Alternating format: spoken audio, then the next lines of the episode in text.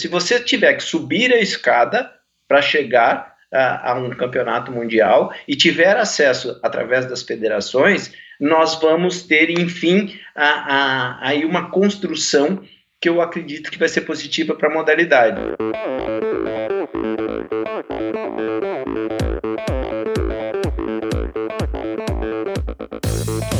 Pessoal, aqui quem fala é Renata Falzoni. Olá, e eu sou Tim Don. Eu sou Jaque Mourão. Olá, eu sou João Paulo Diniz. Eu sou Adriana Silva. Oi, eu sou Mauro Ribeiro. E, e esse, é o Endorfina Podcast. Podcast. Valeu, até mais. Sou Michel Bogli e aqui no Endorfina Podcast você conhece as histórias e opiniões de triatletas, corredores, nadadores e ciclistas, profissionais e amadores. Descubra quem são e o que pensam os seres humanos que vivem o esporte e são movidos à endorfina.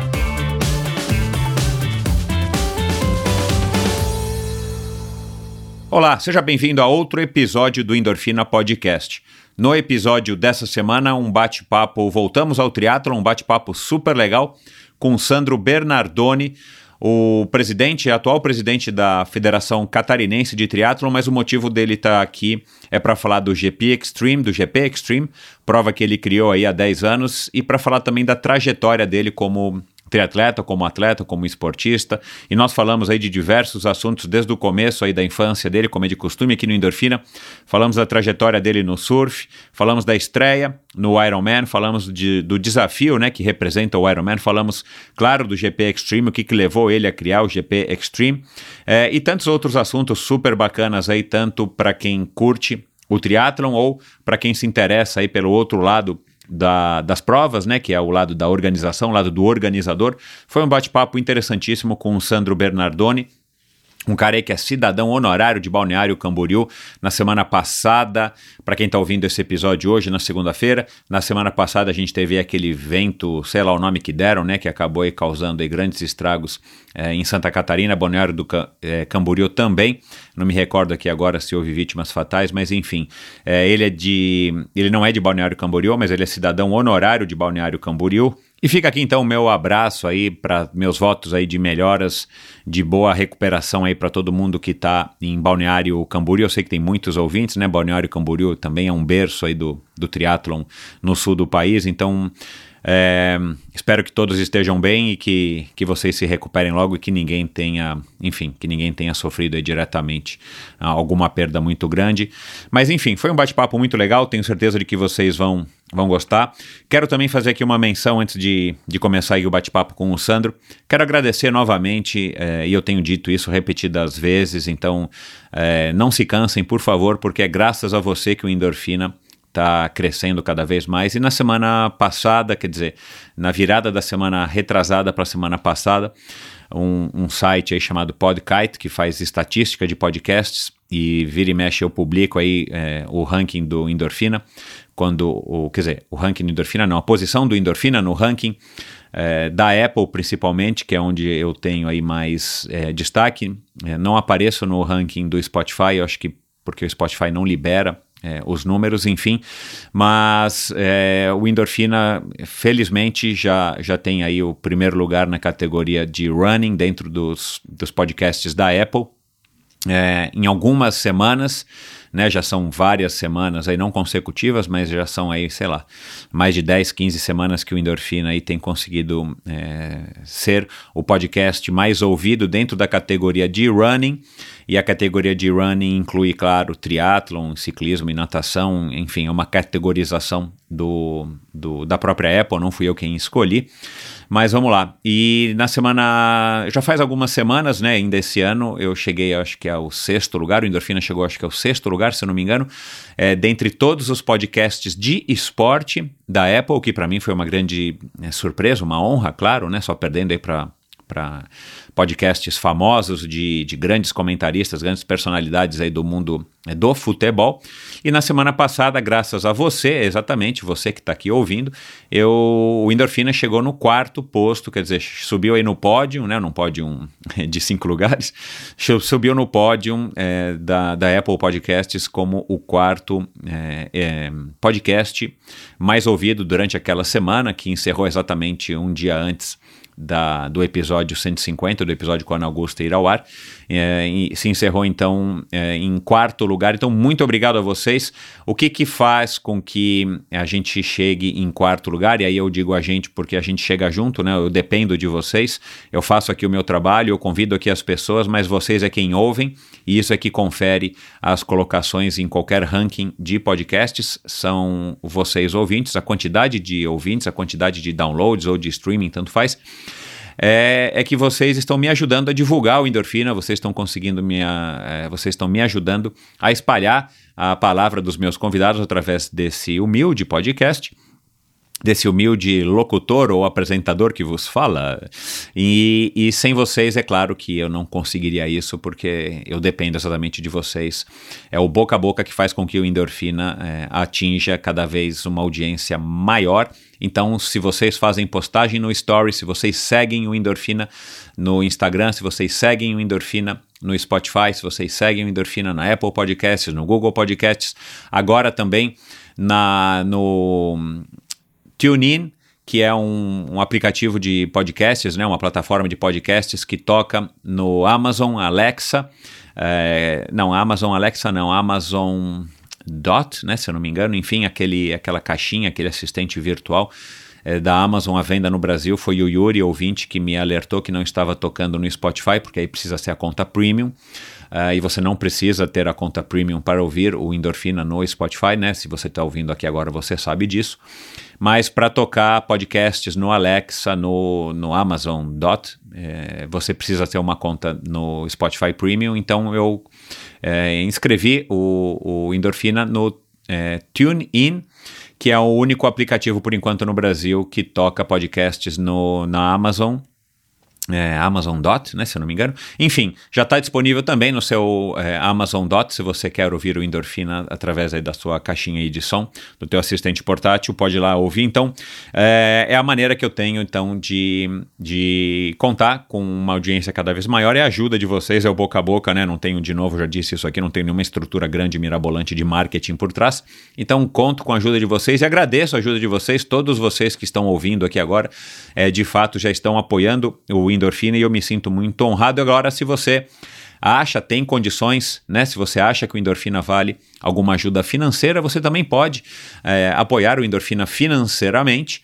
É, através da plataforma Apoia-se. Você vai lá no meu site, clica ali na, no lado direito, tem uma coisinha ali, um retângulo amarelo, bem vivo, lá está explicando. Aí você clica, vai para a plataforma do Apoia-se, para o site do Apoia-se e lá você vai ser bem orientado como é que você faz para apoiar financeiramente o Endorfina. Em contrapartida, você pode ganhar alguns presentes, alguns presentes da On Running e agora da Shoe Station, que é o novo patrocinador do Endorfina Podcast, ou um presente da Join, Join Sports, aliás, eu vou falar aqui da Join também rapidamente, é, e ainda também alguns produtos da Supacas, que é patrocinadora do Endorfina Podcast e deste episódio particularmente também. Então, é, eu também fico muito grato a todos vocês. As camisas, as camisas, os presentes, os brindes, enfim, estão chegando aí aos poucos. Eu vou postando à medida que você que já apoiou a Endorfina vai recebendo. E se você ainda não recebeu a sua camisa, a sua camiseta, vai lá, aguarde, porque já já está chegando aí, né? Tão logo é, eu receba elas aí da produção, as produções voltaram a acontecer, então estou me reabastecendo aqui de, de desses kits, desses uniformes do Endorfina, as camisetas e os kits de ciclismo. Então, em breve você vai receber. E a gente está fazendo, é, na verdade, a Joint está promovendo aí uma, uma campanha é, para o lançamento da, do, novo, do novo kit de ciclismo, do nova, da nova camiseta de ciclismo, que aliás ficou muito legal, modéstia à parte, eu que desenhei com a ajuda do Sarran é, que é da Join Sports, um novo, uma nova camisa do Endorfina, muito legal, por sinal, né? A qualidade da Join é, é, indiscutível, né? Os melhores atletas do Brasil, as melhores equipes do Brasil usam o uniforme da Join, tanto para pedalar quanto para competir é, triatlon. Então tem um novo, a gente criou um novo layout em comemoração aos três anos do Endorfina, que se você se torna apoiador a partir de 40 reais por mês, você vai receber gratuitamente na sua casa. É, mas a promoção da Join, a Join resolveu fazer essa promoção que desde o episódio anterior, o episódio da Ana Augusta, se você não ouviu, vai lá e ouça. É, a gente está soltando uma pergunta por episódio que você responde no Instagram da Join e você concorre então a um kit, um bretelle e uma camisa de ciclismo exclusiva do Endorfina ao final aí dos próximos, agora são próximos cinco episódios, próximos quatro, né, esse mais quatro, já foram, já foi o da Ana e mais esse, então são seis episódios no total. Uma perguntinha por episódio que você tem que responder, uma, uma pergunta aí com respostas de múltipla escolha, entre todo mundo que acertar a maior quantidade, seja seis, seja cinco, seja quatro, enfim, é, respostas, né, quem acertar aí a maior quantidade, todo mundo que acertar a maior quantidade, vai estar tá concorrendo ao sorteio exclusivo desse kit endorfina com bretelle e camisa, né? Um, um kit aí que vale quase 500 ou mais de 500 reais. É, basta você ouvir o, o, Endorfina com bastante atenção e responder aí no, no, no Instagram da Join, tem umas regrinhas para você seguir, então fique atento ali, leia as regras. Então, muito obrigado a vocês que estão já participando e que vão continuar participando dessa promoção numa, numa iniciativa muito legal aí da Join. Obrigado a Carla, obrigado ao Edu Sarran, todo mundo, a Juliana, todo mundo lá da Join. É um prazer. E vamos lá, pessoal, agradecer aos patrocinadores, claro, do episódio de hoje. Vou ser breve, prometo. É um oferecimento da Bovem Energia. Bovem é uma comercializadora, uma gestora e uma geradora de energia, assim como para os meus convidados. Para a Bovem Energia é um assunto muito sério, uma empresa sólida e confiável com profissionais experientes e treinados para lhe oferecer agilidade no atendimento, robustez e competência na condução dos negócios. Saiba mais em bovem.com.br de energia. A Bovem entende. E também é o oferecimento da Supacas, eu já falei, né? A Supacas é uma patrocinadora desse episódio, aliás, Supacas lá de Ponta Grossa, ali no sul também. Um abraço ao Paulo e a Kathleen, né? E a família toda aí de vocês. É uma empresa que surgiu em 2010 e, e já faz acho que dois ou três anos a, o, a Ultracicle, empresa do Paulo e da Kathleen, está importando oficialmente os produtos da Supacasa aqui para o Brasil. É uma marca, então, de acessórios né, que surgiu em 2010, lá na Califórnia, criada pelo filho herdeiro, único herdeiro da Specialized, e ele resolveu então trazer mais cor e casualidade para o mercado e ele materializou essa vontade dele através de uma marca premium, uma marca super legal de produtos e acessórios para sua bicicleta que vale a pena conferir. Aliás, eu já estou usando aí já faz hum, mais de um ano agora. As fitas de guidão são espetaculares, as manoplas de mountain bike que eu tenho usado mais agora porque estou rodando um pouquinho de mountain bike nesse isolamento social. Enfim, tem selim, né? O selim que eu já tô é, já está instalado na minha bicicleta e infelizmente ainda não é, utilizei muito, usei duas, três vezes, foi logo antes da pandemia. Enfim, uma série de acessórios, entre eles meias, fitas de guidão, suportes de garrafinha, é, entre outros, e você encontra os produtos da Supacas disponíveis no Brasil no site ultracicle.com.br. Vai lá dar uma olhadinha. O Instagram deles é SupacasBR, Supacas é com Z no final, né? BR de Brasil. E para você, frete gratuito com, para compras acima de 100 reais, exclusivamente para quem ouve o Endorfina. Basta utilizar a palavra endorfina no campo de cupom de desconto depois de fazer as suas compras e antes de finalizá-la. Automaticamente o frete, se você mora em qualquer. É, estado do Brasil, só vale para o território nacional. Se você é, fizer a compra a partir de 100 reais, o frete automaticamente é gratuito, basta você digitar a palavra endorfina é, no site ultracicle.com.br. Lá também você encontra todas as lojas que revendem no seu estado, na sua cidade, os produtos da Supacas, como por exemplo em Salvador, a Bicicletaria, em Chapecó, a Giro Bike, em Niterói, a BW Bikes, no Rio de Janeiro, a Lab Cycling, é, em Curitiba, a Bravo Bikes, aqui em São Paulo, a Sportstar Bike Shop, que também é patrocinadora, patrocinadora do Endorfina Podcast, em Balneário Camboriú, terra aí do Sandro, a terra que acolheu aí o Sandro Bernardoni.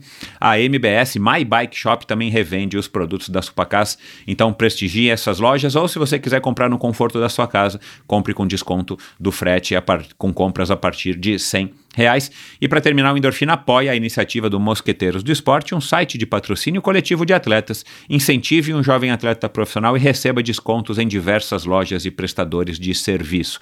Igual você pode apoiar o Endorfina uma quantia mensal por mês a partir de 10 reais, no caso do Endorfina, é, para os mosqueteiros do, para o Mosqueteiros do Esporte.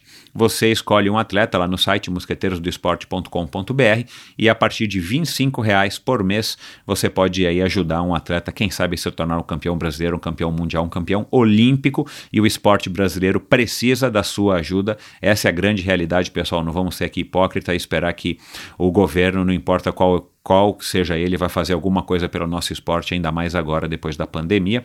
Então, seja você a diferença na carreira de um jovem talento, siga Mosqueteiros do Esporte no Instagram, Mosqueteiros do Esporte no Facebook e mosqueteirosdoesporte.com.br. Vai lá no site, dá uma olhadinha e apoie um atleta é, agora mesmo, enquanto você ouve o Endorfina. E agora vamos lá para mais um bate-papo interessantíssimo com o criador, surfista e, e, e do G Ironman e criador do GP Extreme de Triathlon, o Sandro Bernardoni. Hoje eu converso com mais um surfista que acabou se tornando triatleta. Um empresário catarinense que já viveu o suficiente para ter sobrevivido a diversos acidentes de carro, ter sua própria fábrica de pranchas de surf, uma fábrica de lingeries e uma agência de publicidade. Organizou campeonatos de surf, provas de aventura e nos últimos 11 anos se dedica a organizar as provas do Triathlon GP Extreme. Como atleta, já participou de três provas de Ironman, o primeiro Brasil Ride, corridas de aventura e de triatlons off-road. Com vocês, o cidadão honorário de Balneário Camboriú, o curitibano Sandro Luciano Bernardoni. Oi, Michel, prazer de estar aqui contigo. É, é, um privilégio estar te acompanhando nesses dias aí e ter a oportunidade de falar contigo. Legal. Você, numa das nossas trocas aí de e-mail, de WhatsApp, sei lá, você disse que, que houve bastante endorfina na estrada, né, entre Floripa e, e Balneário. É, eu vou com bastante frequência a Florianópolis, até porque agora, nesse momento, eu assumi a presidência da Federação Catarinense de Triatlo. É verdade. E, e, por conta de ir e vir algumas vezes, e o trajeto dura em média uma hora, então eu vou ouvindo endorfina e volto ouvindo endorfina. E tenho aprendido bastante. São episódios onde ouvir a experiência dos outros nos enriquece e nos amadurece, né? É, eu acredito que todos têm, de alguma forma, uma maneira de contribuir.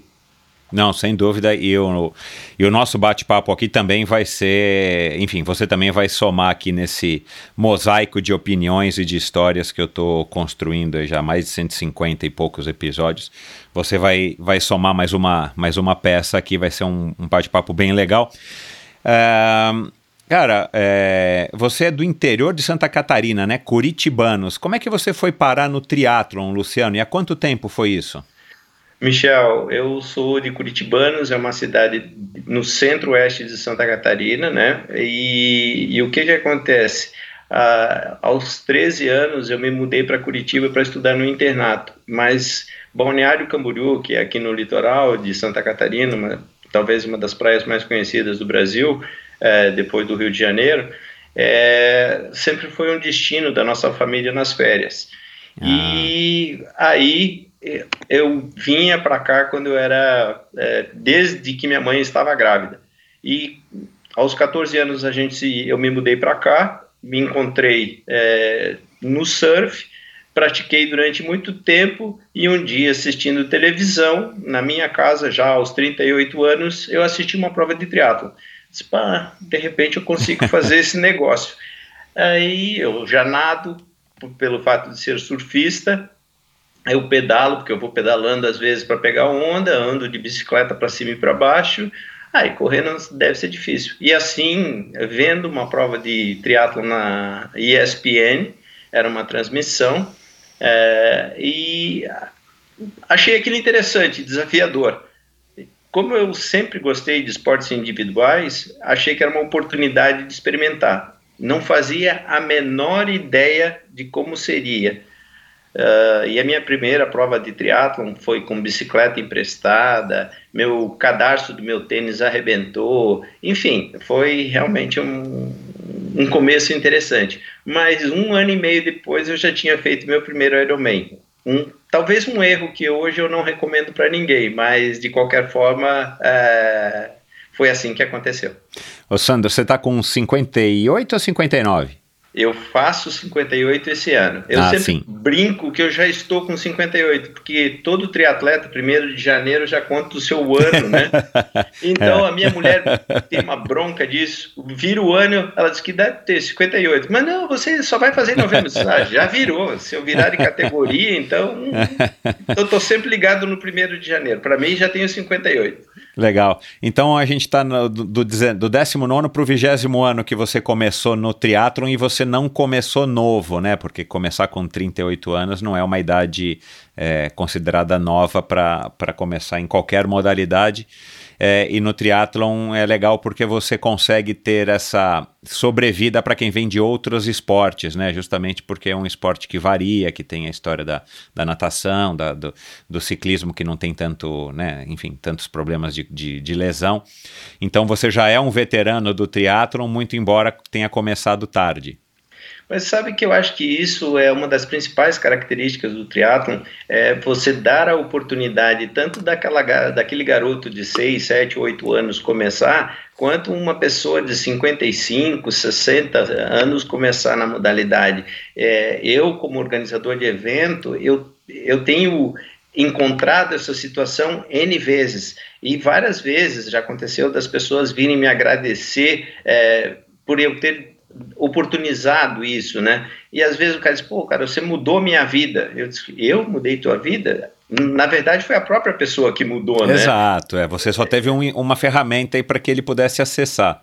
É, mas é assim, ó, eu tenho várias histórias interessantes sobre isso, das pessoas, cara, por tua causa eu fui para Nova Zelândia, eu fui para Havaí e tá, tá, tá, tá, tá, tá. Eu digo, pô, é super legal ter contribuído com a história das pessoas desta forma, entendeu? Ter, uhum.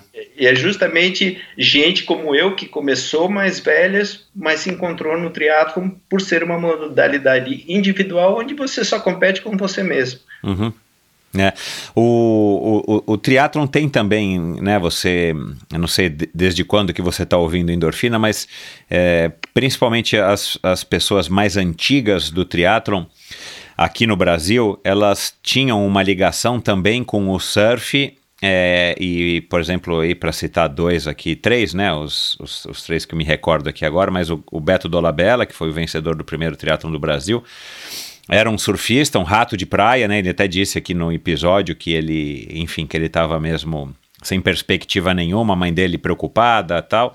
E ele acabou encontrando na Corrida Alegre, que foi o primeiro triatlon nacional é, brasileiro, né, em solo brasileiro, ele, ele viu uma oportunidade de estar, tá, é, enfim, é, aparecendo e, e, e, e, saindo aí dessa, dessa vida moribunda, sei lá como é que ele usou o termo na época, mas enfim. E ele acabou se tornando um grande triatleta, é, muito embora o surf ainda acompanhe ele. E depois teve Paulo Fontana, teve o Reinaldo Tubarão, teve o próprio Dja Madruga mais recentemente, né, que ainda surfa e tal.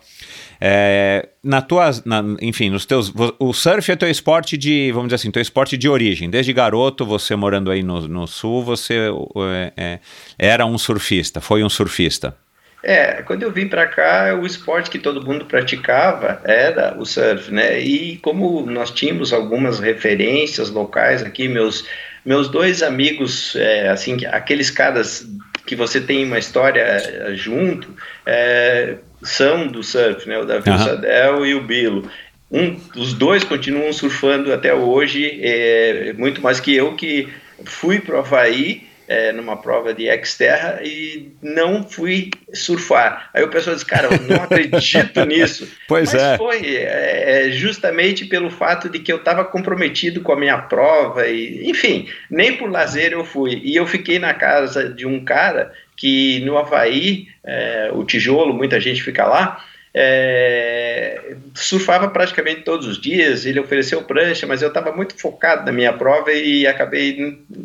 Eu deletei isso. Meu irmão é surfista, tá, viaja pelo mundo, ele começou aos quatro anos de idade, eu tive fábrica de prancha de surf, né, fabriquei. Uhum. É, é, fundei a associação de surf. Eu tenho uma ligação bastante forte com o surf. Na época em que o Teco Padarades era um garotinho aqui, a gente colocava ele e o Neco com oito anos de idade, o Teco um pouquinho mais velho. Enfim, o Teco que abriu as portas para esse novo é, cenário do, do surf brasileiro no circuito mundial.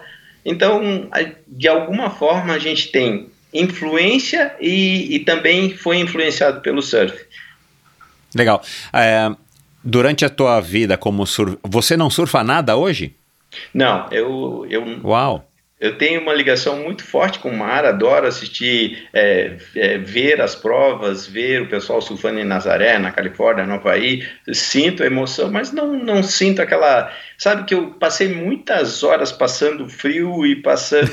é, é, aqui no sul é muito frio. E a gente ficava, às vezes, seis, oito, dez horas ali né, surfando e para ter aqueles momentos é, de adrenalina e de onda boa. E foi um momento em que o surf estava explodindo, então era sempre super disputado. E eu nunca fui um surfista excepcional, eu sempre fui um surfista mediano. Num campeonato de surf, eu acho que talvez a melhor posição que eu tive foi um sexto lugar, que foi a primeira posição que eu cheguei num campeonato de triatlo. Eu cheguei em sexto lugar. Quando eu cheguei em sexto lugar na primeira prova de triatlo, eu disse: opa, de repente eu posso ser melhor nisso aqui que eu sou no surf. E aí virei a chave para o triatlo. Legal. É, curioso, né? Porque pelo menos todo mundo que passou por aqui, se eu não me engano, todo mundo ainda surfa de alguma maneira ou de outra, estando um pouquinho mais duro, um pouquinho mais difícil de, de levantar na prancha e tal, de fazer manobras, mas está todo mundo surfando, inclusive. Eu acho que até comentei isso no episódio do Dija Madruga. A gente estava marcado para gravar, né? Demorei para conseguir conciliar a agenda com ele. E aí estava tudo certo para gravar, né? No dia anterior, como eu fiz com você, eu faço com todo convidado, eu dou uma lembrada, e aí tá tudo certo para amanhã e tal.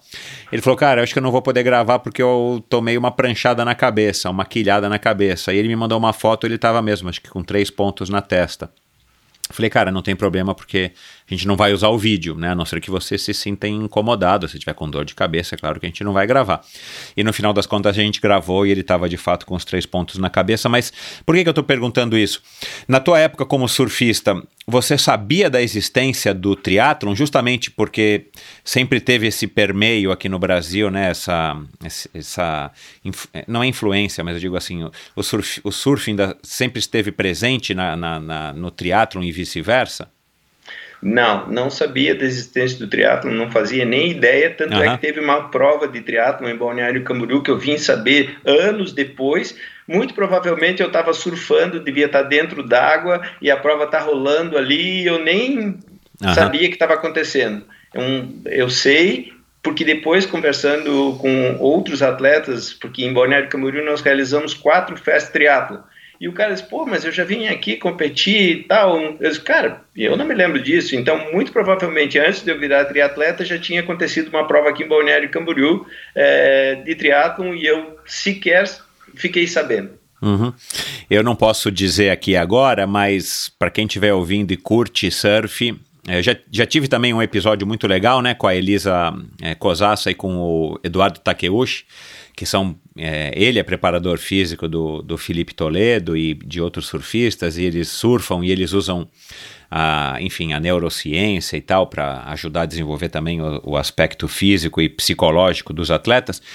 Mas em breve a gente vai ter, e eu acho que você vai ficar surpreso com o meu próximo, não vai ser o próximo do próximo episódio, mas um, um dos próximos episódios você vai ficar surpreso com o, o naipe do convidado que eu vou receber aqui, que tem uma ligação muito forte com o surf que nem eu sabia que, que ele tinha passado pelo triatlon é, e que o triatlon tinha tido essa importância, e ele já me revelou aqui algumas histórias muito curiosas que, enfim, você que está ouvindo aí não perde por esperar, e você também, Sandro, então fique ligado aí. Mas é bizarro, né? Curioso você não, não, não ter sabido do surf. Agora, uh, ainda mais no sul do país, que a gente teve aí uma cena muito legal de, de, de triatlon aí, né? No, principalmente em, em Florianópolis, óbvio, é, mas também em Balneário, no, em Curitiba, muito, surfi, muito surfista, não, muito triatleta bom bom aí de Curitiba, que inclusive é, alguns, ou, ou, pelo menos o Giancarlo, que se eu me recordo, é, já passou por aqui. Enfim, uh, e a prova que você assistiu foi um Ironman, provavelmente, né? Porque é a prova que é mais, enfim, mais amplamente divulgada. E foi essa a prova que te introduziu para o triatlon. Você não sabia até então, talvez já tivesse ouvido falar, mas não era uma coisa que estava no teu radar. Aí você viu o Ironman e aquilo te fez iniciar no triatlon? Com, como foi a sensação aí há, há 20 anos quando, quando você assistiu esse, essa cobertura? É, eu achei desafiador pelo fato do tempo que demorava a prova, é, de ver como as pessoas se superavam, de ver pessoas de todas as idades fazendo aquilo. E eu disse, como eu te reportei, né? É, eu achei interessante é, o fato de que era uma superação pessoal e eu sempre fui, é, como eu não, nunca fui muito bom em esportes coletivos, apesar de ter praticado futsal, futebol, vôlei, tudo que você pode imaginar de esporte coletivo, até natação com revezamento eu já fiz, mas eu nunca fui muito bom.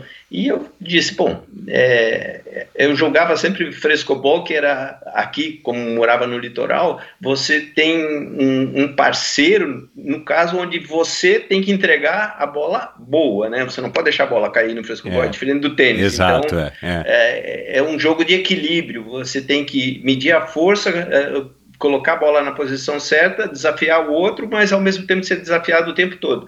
Então, é, até já organizei dois campeonatos de frescobol também, já organizei de tudo. Você pode imaginar campeonato de surf, campeonato de frescobol, enfim. Eu fui superintendente da Fundação Municipal de Esportes, eu lidei com mais de 30 esportes diferentes. Até malha, que é um jogo de idosos na beira da praia. Idosos é. não, mas de qualquer forma são pessoas de mais idade que praticam. Então eu sempre tive envolvimento com muitos esportes e vi no triatlon algo que eu poderia fazer que só fui descobrir que aqueles 1.500 metros na natação pareciam 15 quilômetros na primeira vez, que aqueles 20 quilômetros de pedal pareciam 200 e aquela corrida que não acabava nunca de 5 quilômetros era realmente o esporte que eu queria fazer. Eles no primeiro momento, quando eu fui amarrar meu tênis para sair para correr, bom, para sair é, 750 metros de natação era um absurdo, né? Eu surfava 8 horas e para nadar é, aqueles 750 metros não acabava nunca. Aí quando eu saí para pedalar, 20 quilômetros parecia muito mais do que eu andava o tempo todo de bicicleta. Mas enfim, é, é essa a magia do triatlon. E é aí que você vai evoluindo, né? E essa prova que você assistiu era um Ironman qualquer, o Ironman do Havaí ou Ironman de, de Floripa? Acho que do, é, porque faz 19 anos, 20 anos já, ti, já, já tinha o Ironman, não, não, né? Não, já o, eu, eu assisti o primeiro Ironman e participei do segundo, mas a minha primeira prova foi em dezembro de 1999. Ah, é. tá, antes do Ironman do, do, do Galvão. Então você assistiu o Ironman Isso. do Havaí na TV? Na TV, foi o do Havaí. Entendi. E, e também te chamou a atenção pelo fato justamente de ser no Havaí, né? Que é a meca do. É a meca do triatlo e a meca do surf, né? Outra ligação, né? Que o esporte tem, né? É, os nossos os dois esportes têm em comum, né? O Havaí é a meca para ambos os esportes. Exatamente. E engraçado, eu estive em Maui, mas não estive em, é, é, na prova ainda de Kona. Uhum. Então, é algo que eu pretendo fazer, é, talvez até me desafiar ao, ao, chegar aos 60 anos, de estar participando da prova como atleta, não só para assistir. É claro. É algo que talvez, é, como organizador de evento, a gente acaba, é, é, em função das provas, é, com a preocupação de preservar a, a minha integridade física para que eu esteja presente nas provas, eu acabo abortando meus treinos. Então eu não, eu não tenho uma sequência de treinamentos muito intensa, até por conta de que faltando uns 45 uh, dias da prova eu começo a me preocupar muito em ir para a estrada, em andar de mountain bike, porque embora eu pedale há 20 anos na, na BR-101 é, a, com um caminhão passando a meio metro do, do teu ombro, a um metro, né, em, um, em alguns lugares, nunca aconteceu nada, mas sempre me preocupo que eu tenho Exato. uma responsabilidade enorme com todas aquelas pessoas que estão com uma expectativa sobre o evento que nós vamos realizar, um GP Extreme, né? Então, é, eu fico muito preocupado com isso e compromete meus treinos em função disso. Uhum. É, o que eu costumo dizer, né, eu eu tô com 50, tô nessa desde os 18. É, e também já pedalei muito em estrada, em estradas que já eram perigosas na época. A gente tem dois agravantes com o passar dos anos. É, em termos de probabilidade, eu não sou matemático, mas assim, é, a, a, chance vai. Se, se você, na minha opinião, né, que se você não teve nenhum acidente como eu também, felizmente não tive, isola, bater na madeira mas assim, a impressão que dá é que você já teve muita sorte e de repente essa sorte então vai acabando, né? Então em algum momento pode ser que você sofra um acidente é, de maior ou de menor é, gravidade. Mas é, uma coisa que talvez É, eu, eu, talvez não, é que eu converso muito com algumas pessoas aí mais ou menos da minha faixa etária que, que começaram também a, a pedalar ou a fazer triatlo há muitos anos. A gente tem dois agravantes hoje e, e eu acho que isso serve como uma justificativa aí para você também se manter mais preocupado de fato.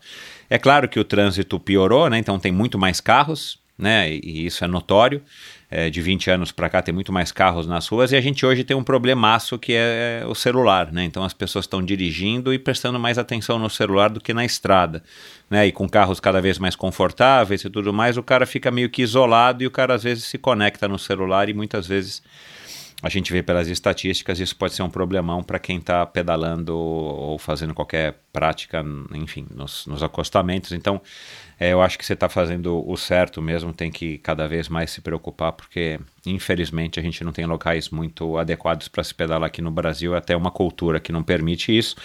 Mas legal. Uh, você então não mantém uma rotina de treino. Como é que você está nesses últimos 20 anos do ponto de vista físico? Porque você começou numa idade super legal, né? É, 37, 38 anos. Você passou pelos 50 e, e, e com certeza você não está ficando, é, enfim, é, melhor do ponto de vista é, é, da saúde, né? Você não está mais forte hoje ou com mais energia hoje, muito pelo contrário. Como é que você está lidando com esse, com esse avanço do tempo, Sandro? Bom, Michel, eu acho que o envelhecimento é uma coisa natural. Eu, é, é lógico é, é, que você se sente. É, o tempo de recuperação, é, eu acho que você pode confirmar isso também, ele é maior. Mas a energia que você tem é, parece a mesma. Eu saio Pra, ontem à noite eu realmente fiquei cansado, mas eu fui correr na esteira. É, eu acredito que todos nós que estejamos passando nesse momento pela essa situação que a pandemia trouxe, né? É, eu sempre brinco, a gente parece cachorro na corda, né? Parece bicho enjaulado. então você fica andando de um lado para o outro com uma energia acumulada absurda. Felizmente, no local onde a gente está, a gente tem uma flexibilização e a praia está liberada. Embora correr de máscara não seja o mais indicado e nem pedalar de máscara, a gente tem essa liberdade aqui nesse momento. Então, é, eu tenho procurado fazer a minha atividade. Eu me sinto ainda em condições de melhorar, tá? E Legal. acredito que aos 60 anos, é, que chega rapidinho também, é, lógico, não vou ter, não vou estar fazendo meia maratona como já fiz é, em uma hora e trinta. Mas se eu fizer em uma hora e quarenta, tá valendo. Uma hora e cinquenta, tá valendo. Duas horas, tá valendo. O importante é que eu vou estar fazendo. É, uhum. é essa a ideia. Qual foi a primeira prova que você participou? Você, você falou que foi o que? Um short?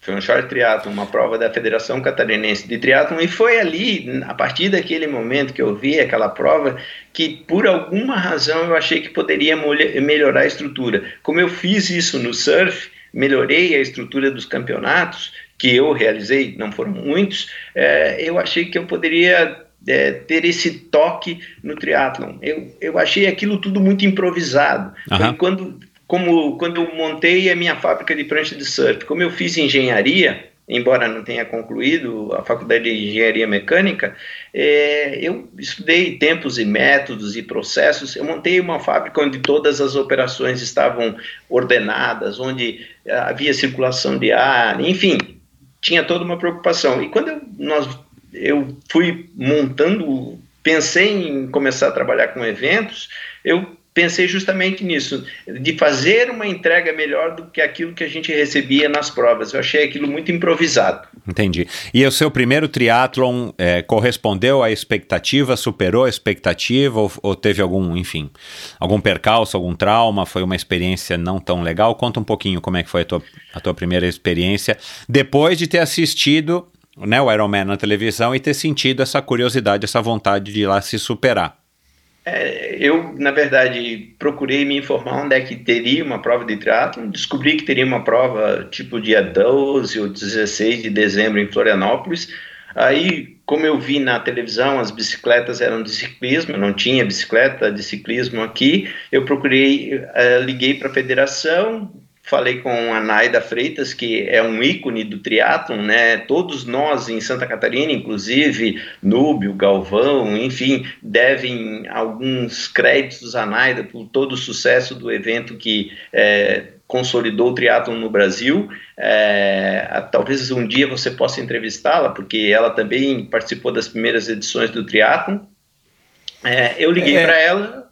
Uhum. E eu liguei para ela, ela disse: Olha, aí na tua região você fala com o CDU, que depois virou meu amigo, e ele era ciclista e me emprestou uma bicicleta sem me conhecer, sem saber quem eu era, me emprestou uma bicicleta de ciclismo e eu fui lá e fiz a prova. Você então, pegou a bicicleta na casa dele e foi fazer a prova? Fui fazer a prova. E tinha um, um fim capé que eu não sabia usar naquela época, foi uma série de desafios, né?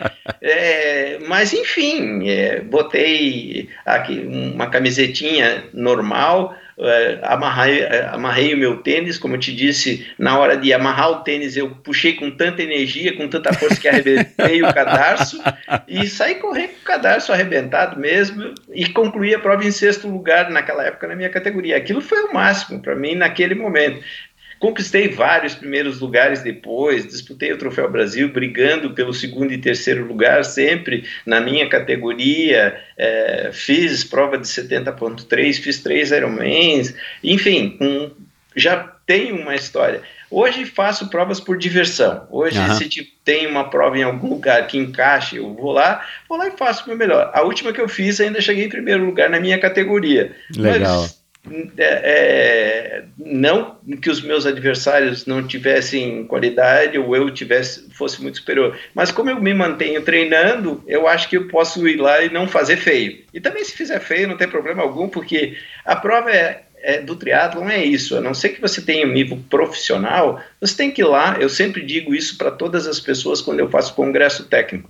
Gente, vocês estão aqui para se divertir, para ter uma memória positiva do que vocês estão fazendo aqui. Isso uhum. é que eu procuro entregar quando eu faço um evento. Uma uhum. sensação é, inesquecível daquele momento. Uhum.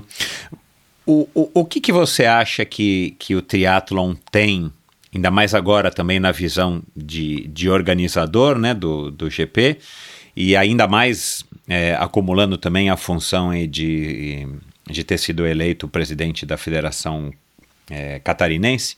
O que, que você acha que tem no triatlon que, que te fez, né, enfim, que, que te faz estar envolvido com ele há 20 anos, ter participado de tantas provas, ter resolvido, né? É, eu entendo que a SB5 foi, é, surgiu por conta do, do GP Extreme e ainda mais agora se ter sido eleito presidente. O que, que você acha que o triatlon traz, ou que o triatlon tem, ou que o triatlon oferece é, de tão bacana que é um esporte, enfim, que nós somos suspeitos, né, para falar, mas assim, que é um esporte tão bacana, que atrai tanto as pessoas ao ponto de que as pessoas, enfim, têm que viver ou acabam vivendo um, um novo estilo de vida, mudam de vida por conta desse esporte. Exatamente isso que você falou, Michel. É o estilo de vida que você passa a ter. Você de sedentário passa ativo, você de uma pessoa é, cheia de compromissos passa a ter tempo, você as viagens por conta das provas passam a ser um programa, você faz parte de uma comunidade e o que eu julgo de mais importante, você está ao lado dos teus ídolos, né? É, é, eu estive ao lado do Tindon, eu, eu encontro o Igor Amorelli, eu, eu, almoço, ontem encontrei a Pamela Oliveira no restaurante, assim, é algo muito próximo Lógico que você pode ter, o mesmo privilégio, mas a, a probabilidade de você sentar é, no monoposto do lado do Lewis Hamilton ou de jogar vôlei com é. um atleta de seleção é mínima. Mas a probabilidade de você, é, por exemplo, largar ao lado é, de ícones como sei lá, o Frank Silvestrinho, o Igor Morelli, o Tiago Vinhal, o Santiago Ascenso, o Leandro Macedo, é, e, e, a própria modalidade te permite isso, né? Você acaba, é, como disse o Armando Barcelos, é, que é alguém que eu aprendi a admirar e ouvir no teu programa, né? É, você tem um contato com todas essas pessoas, o Armando, o Nubo, o Galvão, o, enfim, todos eles, é, você está muito próximo Você não falava na Fórmula 1, não, qual a tua chance de falar com o Bernie Eccleston, né? é. Mas é, a tua chance de falar com, com, comigo, com o Galvão, com o Luiz, o Luiz Horácio, ou com o Roberto do Capixaba de Ferro, o Luiz Horácio do Rocher, você está ao lado do, dos principais organizadores. Eles também são triatletas, na sua grande maioria. Então, o Luiz Irã, o Luiz Horácio, o, Whitney do EV, enfim, nós somos uma confraria, né? nós somos concorrentes, mas nós não somos inimigos, nós estamos construindo uma modalidade no Brasil. É, eu acho isso muito legal. O triatlon, o triatlon é, hoje olhando para trás aí nesses últimos 19 anos da tua vida, o triatlon hoje ele, ele né, ao longo desses 20 anos, 19 anos, ele assumiu qual papel, né, ao, ao ponto de você ter ido para o Havaí é, e não ter levado uma prancha de surf ou ter caído no mar para surfar, assim. É, ele, assim, que, que nível é, que o triatlon tem de importância na tua vida hoje? Michel, é, ele é o número um Tá? É, eu criei meus filhos, eduquei um, um, advogado, um arquiteto, estou formando um engenheiro, construí minha vida em cima do triatlo. Não, não, dá, não dá para dizer que fiquei rico com ele, mas eu, eu construí minha vida não como engenheiro mecânico nem como administrador de empresas que eu sou, mas eu construí meu trabalho e, e tudo que eu adquiri e faço é por conta do triatlo. Uhum. E eu tenho um compromisso hoje, como presidente da federação, de, de retribuir o que o triatlo me deu e o que eu recebi. É, eu tenho grandes projetos de unificar o triatlon brasileiro, de ser um mediador na confederação e principalmente de fomentar o triatlon infantil. A minha vice-presidente, filha da Naida Freitas, Elinai Freitas, faz um belo trabalho, assim como o Juraci faz no Paraná e a dona Fátima faz no Nordeste. Nós temos que começar na base. É, eu comecei aos 38, mas a, meus filhos tiveram contato com o triatlon e hoje não praticam triatlon, mas por conta de que não haviam provas para que eles tivessem aquele é, desenvolvimento lúdico, né? Uhum. É, porque eu conheço em vários esportes, uh, crianças que uh, começaram no tênis, no kart, e, uh, enfim, e a pressão dos pais era tão grande, até no próprio triatlon, que abandonaram a modalidade. Então, falta muito lúdico no triatlon ainda. Ele ainda é muito competitivo. Uhum. Você e, e da onde que surgiu a ideia, então, de, de você, depois de, de se tornar um triatleta, né, de ter estreado no teu Ironman, foi fazer X-Terra, aliás, mais para frente aqui eu quero é, saber essa história das corridas de aventura, o, o, Predadores de Distância, o próprio Brasil Ride, né, que faz 11 anos que você, é, quer dizer, você participou do primeiro Brasil Ride, né, uh, mas já, já a gente vai falar disso. Agora, é, da onde que veio a ideia de você, então, é, começar é, a organizar uma prova em distâncias não padronizadas, né, e criar um, um enfim, um, um, circuito é como é o GP Extreme hoje. Foi o que, que te motivou? Foi em um momento também particular na tua vida profissional que não estava legal? Foi uma oportunidade? Foi de fato você achar que poderia contribuir, como você falou agora um pouquinho aí a respeito aí do surf?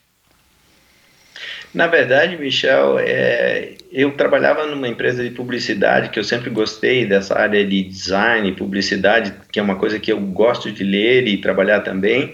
E na, meu parceiro de negócio, eu queria montar uma agência, ele não queria. E houve uma ruptura amistosa, sem qualquer é, situação, e eu não queria montar um negócio que eu estava trabalhando, que seria um concorrente dele. Uhum. Eu disse, vou montar um outro negócio parecido, de eventos. Né? Eu já tive casa de shows, eu já tive loja, já trabalhei com lingerie, já tive. A minha mulher já teve outras coisas nesse meio tempo e várias coisas paralelas. E eu montei é, uma empresa de eventos, começando com um circuito de duatlon aquático, onde muitos atletas é, a, começaram, entendeu? É, na verdade, eram provas de duatlon aquático, que eram um aquatlon praticamente, né? nadava e corria, e que foi ali que eu comecei. depois surgiu o GP é, é, o GP Summer, o GP Winter, que teve o desafio dos pinguins, os nomes foram evoluindo. Na verdade, o GP Extreme surgiu em 2010, quando eu fui fazer uma prova do GP em Florianópolis, e o Cali, que treinava na época, eu acho que a Mariano Rata, Sandra Soldan, uhum. naquela época, é, ou já tinha treinado, com aquele jeitão dele do interior de São Paulo, o Sandrão, eu precisava que você fosse fazer lá em São Carlos uma prova dessa bem organizada, né, com aquele sotaque do interior dele. Aí, que ele viu a minha preocupação com a estrutura, com o cuidado com os atletas e tal. Eu disse, tá, vamos lá. Fui, só que eu não queria fazer a mesma coisa que todo mundo estava fazendo, eu queria fazer uhum. algo diferente. E naquela época, a Tri Sport, o Rodrigo Eichler, tinha publicado uma matéria sobre um, que um, eu não sei se foi em Abu Dhabi ou foi nos Emirados Árabes, que haveria uma prova de é, até promovida em, pelo Fariz Al Sultan, que tinha Isso. sido campeão em 2005, acho que do Ironman, uhum. e eles iam fazer uma prova pagando um milhão de dólares é, para as provas, é, se não me engano, era 2,220. E tinha uma prova alternativa que era 3,110. Eu, três, achei aquele estranho, né? Eu digo, ah, vamos botar uns números que esteticamente fique melhor, seja mais fácil, nadar é sempre complicado, e criei o 1110. Uhum. E levei essa prova para São Carlos, o percurso era desafiador, começou, é, como eu tinha realizado uma Copa Sul, que eu, enquanto organizador, eu queria botar de volta o Brasil no mapa do triatlo mundial tomei um prejuízo danado com a prova, mas eu fiz uma prova é, do Campeonato Pan-Americano de Triatlon aqui, se não me engano, em 2008. Uhum.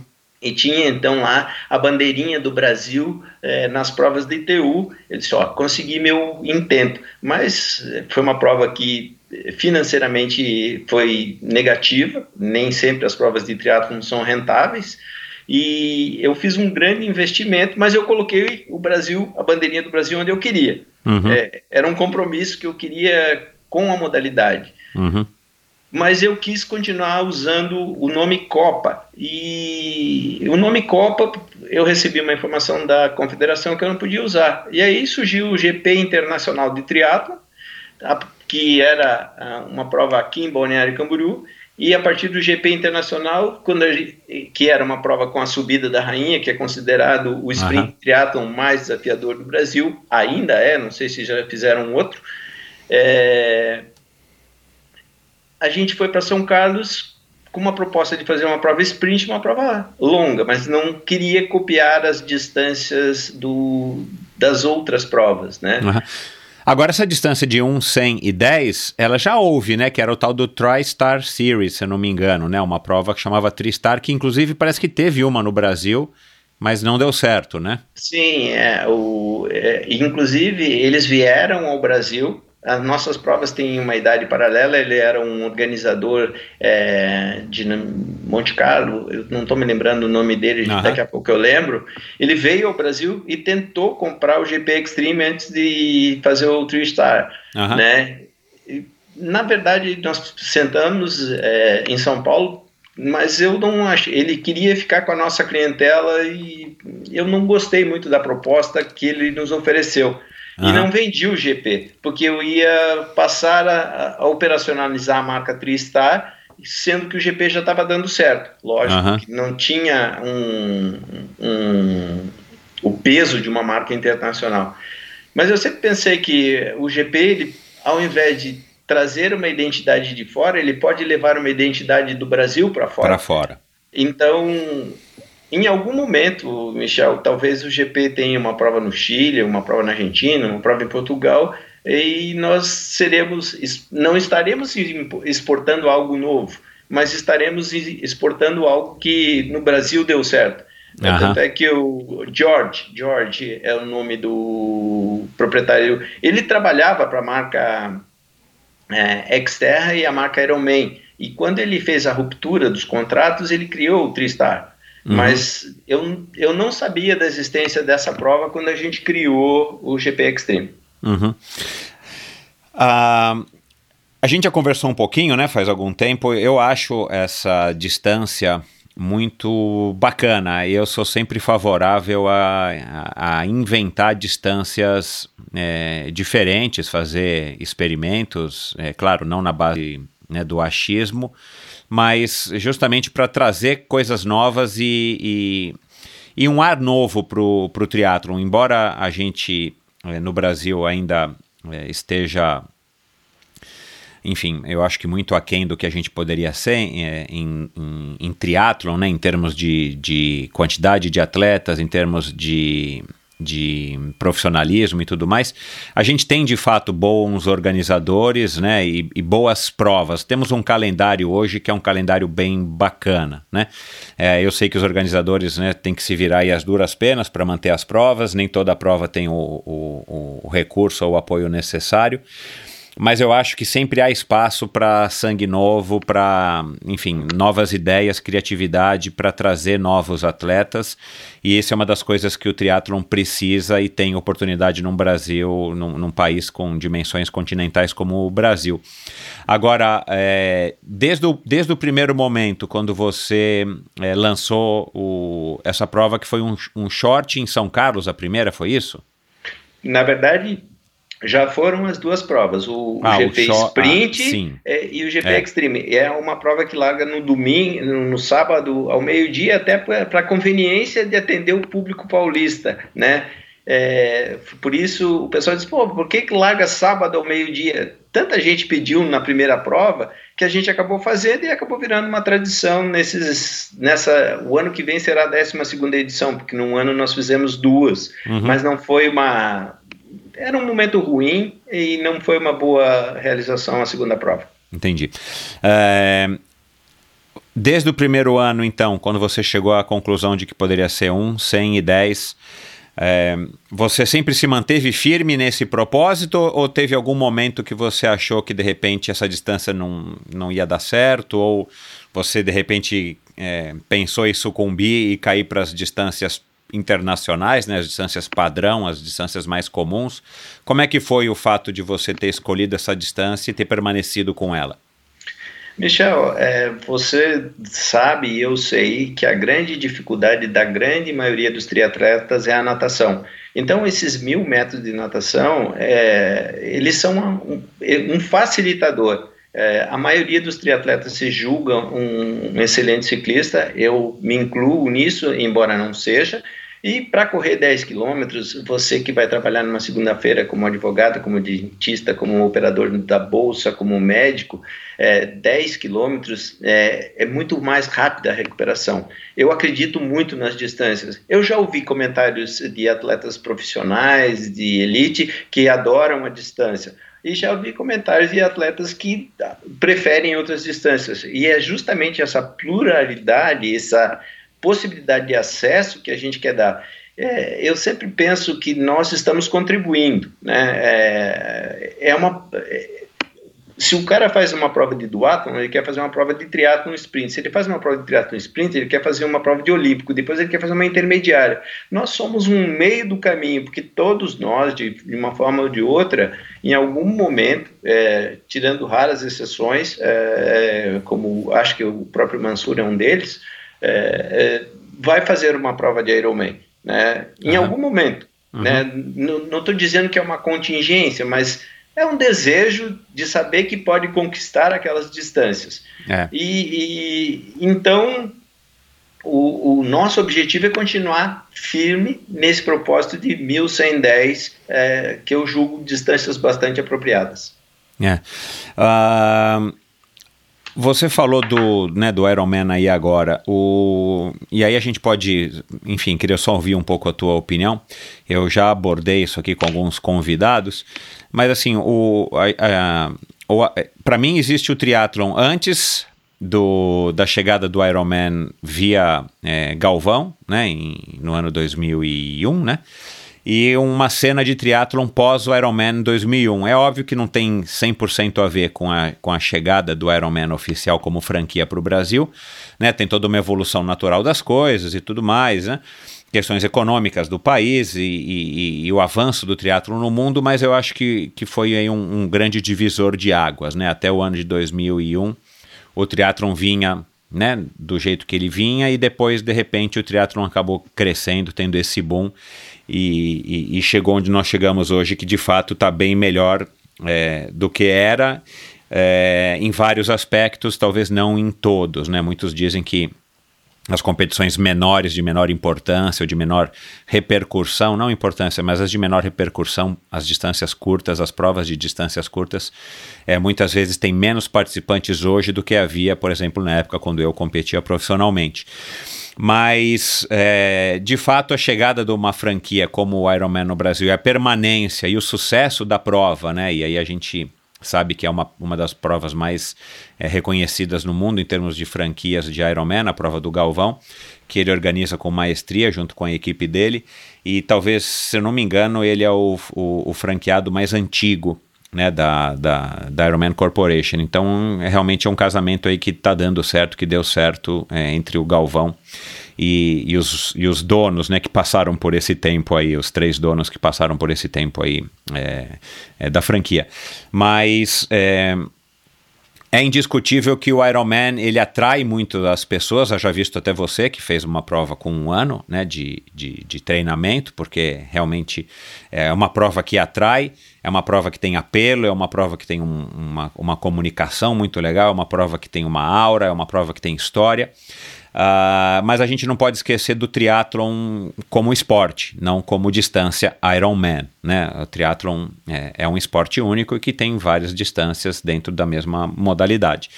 É, você acha que o triatlon Ironman ele ele você, você compartilha dessa mesma opinião que eu acabei de falar que o triatlon Ironman ele é ele é um um divisor de águas pelo que você aprendeu, pelo que você está vivendo aí do triatlo, embora você não tenha vivido muito antes, né, essa época. E você acha que, e, e, que o triatlon Ironman ele é uma prova é, que rouba, vamos dizer assim, ou que ele chama muito mais atenção é, não do que deveria, porque, de novo, o Galvão, não, o Galvão e o Ironman, de uma maneira geral, não tem, não tem culpa, não tem responsabilidade por isso. Eles só estão fazendo muito bem o trabalho deles, né? Mas você acha que o triatlon ele está muito desequilibrado por conta do Ironman ou você não enxerga dessa maneira? Michel, é, é como qualquer produto, é um excelente produto Tá? E eles trabalham muito bem o marketing. É, eu acredito que o fato deles terem trabalhado muito bem o marketing e o fato do Núbio, é, quando ele desenhou a prova junto com o Galvão em 2000 aqui em Florianópolis, é, eles não tinham noção do que viria pela frente. O que, que aconteceu? Santa Catarina é, é, muito responsável pelo sucesso da marca no Brasil, porque sempre injetou muito dinheiro. Uhum. É, no Ironman. E, e isso, é, ele só se expandiu para outras regiões do Brasil depois de ter sido consolidado Exato. em Santa Catarina. É, então, muito do que, o, que a marca é hoje no Brasil, ela deve a Santa Catarina, deve à Federação Catarinense, deve no sentido de que o governo do estado investiu como investiu no surf, é, para o surf ser o que é hoje. Uhum. É, é, como você disse, existe um paralelo. Os melhores campeonatos de surf é, de 1980 aconteciam em Santa Catarina. Uhum. E isso proporcionou é, que a modalidade do surf saísse da marginalidade e entrasse no profissionalismo. A mesma coisa aconteceu com o Ironman. É, muito dinheiro é injetado. Se a mesma quantidade de dinheiro que foi injetada na marca por Santa Catarina fosse injetada em qualquer outra marca, talvez a outra marca ou outro modelo de negócio teria dado certo. Porque qualquer negócio que você tem um aporte de governo é, acreditando nele, vai ter sucesso. E com certeza o Galvão, é, que é um excelente administrador, eu brinco quando eu converso com ele, nós temos uma, uma relação de amizade, espero que isso continue enquanto eu estiver presidente da federação. É, é, eu, eu brinco que eu, quando eu crescer, eu quero ser igual a ele. No sentido, no sentido não de inveja ou de cópia, porque eu acho que o modelo de entrega dele é muito bom. Muito então, bom. eu tenho que oferecer algo tão bom ou melhor. É evidentemente que a, a, o aporte de recurso que os estados e municípios colocam, como o governo de São Paulo colocou, como o Maceió coloca, hoje, por conta de que Santa Catarina já fez e demonstrou ser positivo, é, porque todo triatleta, pelo, todo, todo viajante esportista, e ainda mais um triatleta, deixa em torno de 270 dólares por dia, segundo o Ministério do Turismo. Uhum. Então, isso é positivo, não importa se são 100, 200, 300, 2 mil. Né? Então, eu acredito é, que a marca ou o produto é, triatlon é muito positivo. Se a marca rouba, é, outra, rouba clientes... É desequilibra, né? Desequilibra. Não vamos roubar, né? Mas é desequilibrar. Você acha que o Ironman acaba sendo um ponto de desequilíbrio para o triatlon brasileiro? É, não creio que um ponto de desequilíbrio, mas é, é a marca mais destacada. Hoje eu li é, no Instagram que a organização de triatletas profissionais está fazendo uma prova paralela. Vão investir um milhão de dólares agora no Challenge, dia 8 de dezembro, é, em Daytona. Ou seja, outras marcas também vão ter visibilidade. Uh, se a premiação do, do Havaí é 540 mil dólares, um milhão de dólares em Daytona é praticamente o dobro. Uhum. Né? Então pode ser que essa injeção de capital em outros negócios né, crie é, um rival à altura financeira para disputar esse mercado. E, e, as pessoas compram muito a marca, né? Uhum. Isso em qualquer tipo de. É, foi muito bem construído pelo americano, né? Isso Exatamente, é fato. É. é. fato. Então as pessoas compram a marca, compram é, a, aquilo que o produto vende. E, e, evidentemente que nós, outros organizadores, temos que saber conviver com isso. Uhum. Mas eu tô, eu tô é, quando eu fiz essa pergunta, eu estava me referindo ao cenário brasileiro. É, as pessoas, o, o triatlon hoje, é, eu não, não são dados oficiais, eu não sei se existem, mas parece que me é um, um, um consenso pelo menos entre as pessoas que eu converso e as pessoas que passam aqui pelo endorfina, que o triatlon hoje ele cresce no Brasil e ele cresce mais em virtude do Ironman do que em virtude de uma prova curta trazendo crianças. Né? Eu não sei como é que é no seu, eh, enfim, os, os números do GP, mas é, eu, eu arrisco dizer que hoje tem muito mais gente começando no triatlon com 38, com 40, como você começou, com 35, com 30, quando o cara já está numa situação financeira um pouco mais estável, quando o cara já está sedentário o suficiente que acha que o triatlon vai ajudá-lo a ter uma vida legal, e o triatlon representa essa imagem bacana, cool, da moda e tudo mais, é do que garotos que estão com 7, 8, 5, 15 anos e falam, cara, deixa eu começar a fazer esporte é, começar a praticar o triatlon porque eu já cansei do futebol, já cansei do vôlei, ou a natação não me interessa, ou já saturei da natação. É, então é nesse sentido que eu, que, eu, que eu queria ouvir a tua opinião. Se o triatlon, é, o Ironman, é, ele acabou é, por méritos próprios no Brasil, que é uma cena pequena, né? Não sei, parece que os números são. Outro dia eu conversei com o Richard, parece que os números são cerca de 10 mil triatletas uh, ativos, né? Triatletas que, que competem pelo menos uma vez por, por ano né? É, eles têm uns números lá que eu acho que o Richard me falou que são triatletas que não competem. Aí eu não sei, para mim isso não é triatleta, mas enfim, é, a pessoa precisa competir pelo menos um triatlon de vez em quando para a gente saber que ele é um triatleta. Uh, mas isso é uma outra discussão. Mas é, eu queria saber a tua opinião nesse sentido, se o, o no Brasil a gente está tá vendo muito é, esse chamariz do Ironman, por conta de tudo que a gente já sabe, já conversou e a gente não está conseguindo atrair pessoas, mesmo que sejam de maior, de maior idade, não precisa ser com 15 anos, nem 10, mas pessoas mesmo que queiram fazer um triatlon pela por a experiência do triatlon e vão se contentar, se contentar aqui entre aspas, a fazer provas curtas, né? mesmo que seja até um meio Ironman, a prova mais longa que esse sujeito vai fazer, mas é um cara que vai consumir mais as provas, porque aí também tem essa questão, né? A gente tem é, é, poucas pessoas que conseguem fazer dois Ironman ou três Ironman num ano. Então a pessoa faz um. Então muitos desses triatletas eles participam apenas de uma ou duas provas no ano. Né? Fazem uma seletiva ou fazem um, uma prova preparatória e depois fazem um Ironman. Estou generalizando. É, ao passo que se a gente tivesse muito mais gente participando das provas, começando a participar é, do triatlon e, e investindo seu tempo em provas curtas, eventualmente a gente teria uma massa crítica muito maior para dividir entre todos os organizadores e todas as provas ao redor do Brasil. Exatamente isso eu acho que começa a acontecer, Michel.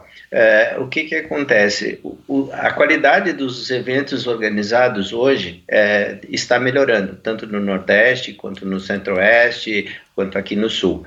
Havendo uma oferta maior de eventos, é, e não necessariamente eventos de half endurance ou de full endurance, é, você vai ter um ingresso maior de triatletas. É, então, eu, com, isso acontece em São Paulo, ali com o pessoal do EV, né, o Whitney e, e a equipe dele.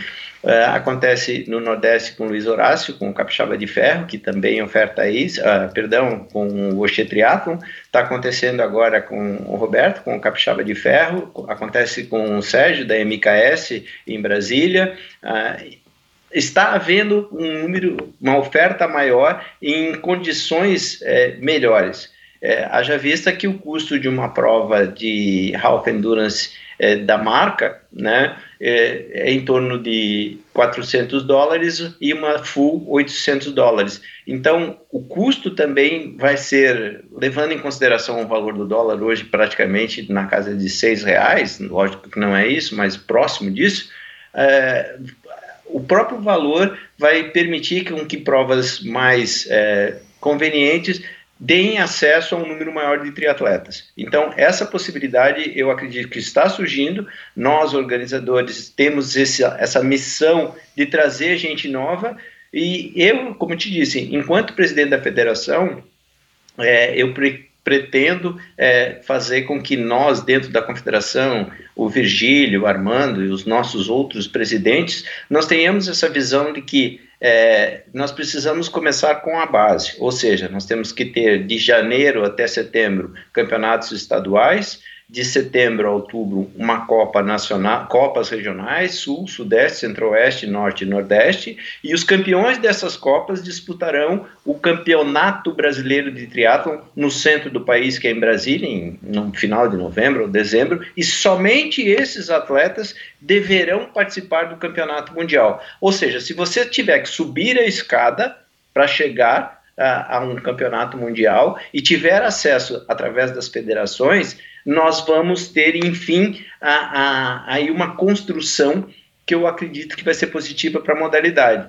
É, as provas mais curtas, é, o próprio a própria marca do Galpão é, já tem o, tri, é, o Tri-Day como prova de entrada. Ou seja, ele vê a necessidade de uma renovação. Exato. Porque o, o, o cara, como você mesmo disse, faz uma ou duas provas. Então, nós temos que ter essa permeabilidade de você fazer provas intermediárias, que é na sua região, porque também tem o custo do cara vir do Nordeste para fazer uma prova aqui no Sul e, ou o cara aqui do Sul e fazer uma prova no Nordeste. Então, essa permeabilidade que eu acredito que a Confederação, é, na administração do Vigílio, do Ernesto do Armando, ou quer seja do novo presidente que deverá vir aí, eu acho que novas cabeças já estão pensando nisso, é, vai melhorar a condição do triatlo. E essa é uma das minhas missões enquanto presidente. Fortalecer o infantil, permitindo o acesso. Eu tenho uma ideia da criação é, que eu até vou aproveitar o teu espaço aqui para compartilhar, que é a criação da Codetrisc, a contribuição para o desenvolvimento do triatlon em Santa Catarina. O atleta que vier fazer qualquer prova, qualquer prova em Santa Catarina, vai pagar o que nós pagamos quando vamos lá fora que é um day use. Só que chama lá Codetriz, Contribuição para o Desenvolvimento Triado de Santa Catarina, no valor de 100 reais. Ele, com 100 reais ele faz é, o GP, ele faz o, o Challenge, ele faz o, o 3-Day, ele faz o 70.3, ele faz o Ironman. Ele faz vale de 1 de janeiro uhum. até 31 de dezembro. Uhum. Ou seja, como nós temos aproximadamente 3 mil atletas passando em Santa Catarina durante eh, as três, eh, todas as provas que são realizadas aqui, quer seja um Xterra, enfim, é, esse atleta ele contribuiu com 0,83 é, ou 0,16 centavos por dia para a modalidade que ele se auto-intitula, né? Triatleta. Ou seja, é uma contribuição onde a gente vai usar esses recursos de uma maneira muito transparente para fomentar o infantil, para fortalecer o, o, atleta de elite dentro do nosso estado.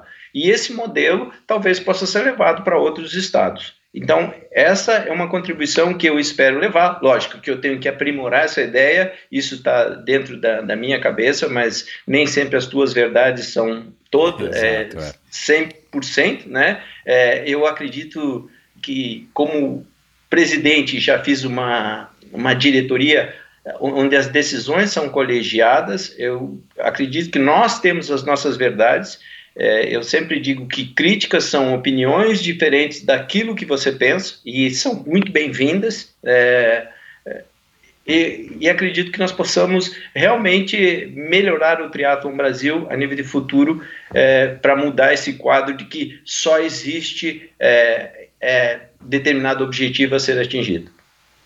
Você é, em 2020 agora é, vão ser 11 edições é, do GP, né? Você falou 12, né? Porque teve um ano que foram duas, duas. Quer dizer, 2020 você não sabe se vai ter prova ainda, né? A gente ainda está é. aguardando. Na verdade, isso também é um assunto bastante interessante de ser abordado. É, quando você vê uma, um post de atletas falando sobre o que vai acontecer em 2020, todo mundo pensa que só vai acontecer em 2021 se qualquer organizador, independentemente de quem seja ele, fizer um comentário que as provas só serão em 2021, ah, o pau come. Né? então, eh, nós estamos numa situação muito complicada. E eu estava até conversando com o Paulão, lá de São Carlos, minutos atrás, antes de começar a gravação, que eu acredito que nós, organizadores, talvez tenhamos que tomar uma postura de dizer: olha, as provas vão acontecer e estão em stand-by é, como o campeonato de surf em Onda Grande. Uhum. A prova está marcada, só que só vai acontecer, acontecer quando as condições de mar forem favoráveis. Uhum. Né? Os campe... Nenhum organizador em sã consciência quer cancelar um Exatamente. evento esportivo. Nenhum. É, é. Não acredito que nenhum. Quem quer que ele seja. Porque o, o quer, é, o impacto disso no negócio dele pode ser devastador, quando ele sabe que ele tem que atender uma clientela. Então, é, o que eu vou propor em algum momento para os meus atletas e meus clientes é que as provas acontecerão, se possível, todas esse ano. As que ainda restam acontecer. E se não for possível, tudo se repete o ano que vem, porque ninguém vai colocar a integridade física de um atleta em risco. Exato, é. é. Não, em, em, última instância, não cabe a você essa decisão, né? É, muita gente ainda brinca que, que essa decisão só vai caber ao coronavírus, em primeiro lugar, e depois, claro, a você seguir as normas aí da, enfim, da localidade onde você vai pretender, onde você pretende realizar o evento. E você não pode, obviamente, burlar nenhuma dessas regras ou dessas determinações. E depois ainda vem sim aí o seu julgamento a respeito das condições de segurança e tudo mais. Mas, enfim, é, nesses anos todos, à frente do, do, da SB5, né, que é organizadora dessas provas todas, é, Teve alguma situação assim que foi muito é, fora da curva? Teve algum momento que você resolveu chutar tudo e falar, cara, não vou mais? Ou teve algum momento que, que teve uma, sei lá, uma história inusitada que você pode contar um pouco aqui pra gente?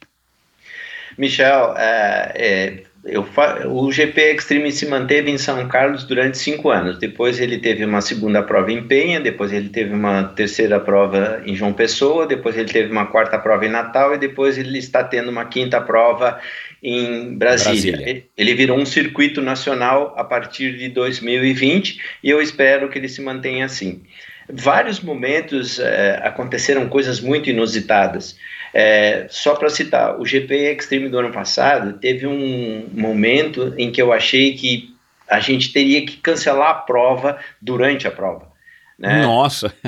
É, porque deu um, um, o tempo se transformou de tal forma que a nossa tenda 10 por 10 onde a gente estava, ela chegou a se deslocar um Nossa metro para frente senhora. com o vento eu tenho imagens disso e foi assustador. Então, é, Mas ao mesmo tempo, quem estava lá embaixo no chibarro nem soube o que aconteceu. Foi aquele momento em que tudo parece que o, o, a, o, relógio, a gente perdeu o computador da cronometragem, o relógio saiu voando, enfim, várias coisas aconteceram. Mas no final das contas, a prova acabou e é aquilo que eu digo, virou uma história muito legal. Em João Pessoa, antes da largada, deu um temporal às 5 da manhã que tinha mais ou menos um, uma lâmina d'água da altura do meio-fio. Eu chamei Uau. todos os triatletas e disse: gente, não temos condições de largar, nós vamos aguardar uma hora e se em uma hora é, tivermos condições, largamos. Tudo certo, em uma hora a água baixou, a prova foi maravilhosa, acabou com um sol para cada um, tudo certo. Então, várias experiências. Tive uma experiência eh, onde a angústia do organizador, e eu acredito que todos nós, né, é, é, esse pequeno time de é, organizadores que são no Brasil de triatlon, é, sofrem. Porque quando você dá a largada da natação, a, a tua ansiedade em, em, que saiam todos os atletas da água pois é imensa.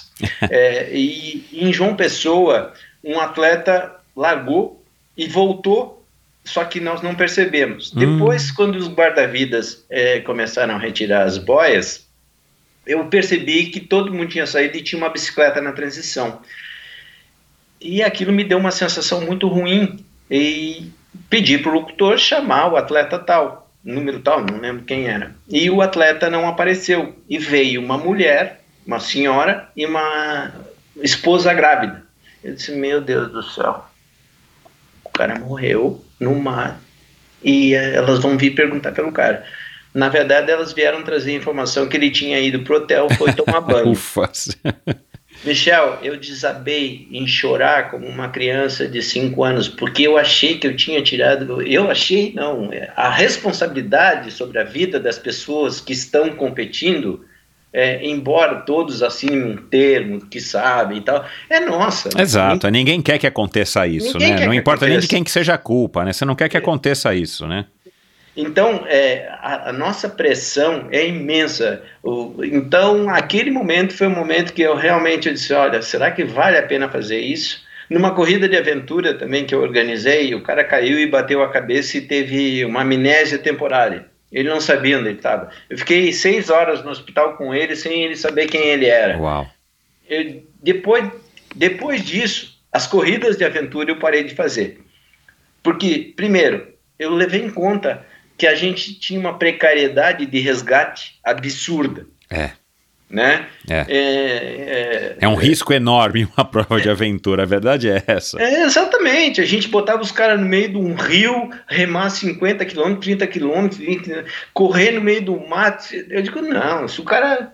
Como é que eu vou resgatar? Né? E o cara caiu, bateu a cabeça, teve aquela amnésia, enfim. Nós, organizadores, sempre estamos correndo muito mais risco, porque o nosso risco é multiplicado por 600, Exato. 800, 1.500, né? É.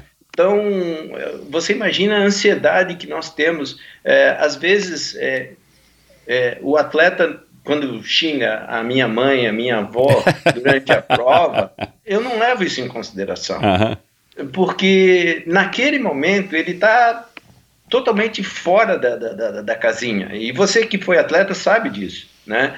E depois o cara vem, pô, desculpa aí, foi mal, estava de cabeça quente, tá, Lógico, ele não quer ser penalizado por estar tá fazendo uma coisa errada de vácuo, por ter cortado um percurso porque ele não viu o cone, enfim. Mas isso faz parte da, da organização de eventos. Então, realmente teve alguns momentos, mas eu ainda não desisti, pretendo continuar fazendo.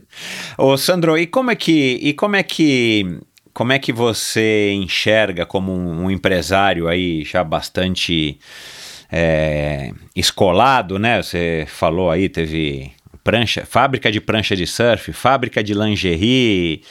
É, você falou alguma outra coisa que eu não sabia, que agora não sei nem onde que eu anotei. Enfim, você já teve bastante experiência, uh, agência de publicidade e tal. Uh, como é que você enxerga a realidade econômica, financeira é, de organizar uma prova? Aí você vai usar aí o seu exemplo, claro, mas assim, como é que você enxerga? Porque, cara, É claro que não é fácil, né? O Brasil é um, é país que carece de tudo, né? Falta incentivo para tudo e o esporte particular também vive isso nesse, nesse contexto.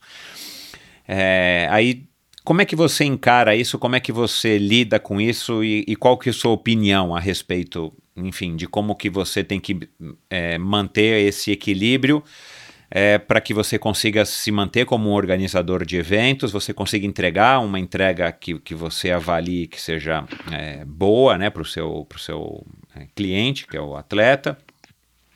É, e aí, como é que você enxerga também, né? Como é que você está prevendo que vai ser aí essa, essa pandemia, no caso aí da SB5, é, durante essa pandemia, como é que vocês vão fazer? E, e no pós, né? Como é que a gente vai enfrentar a próxima realidade assim que a gente sair dessa?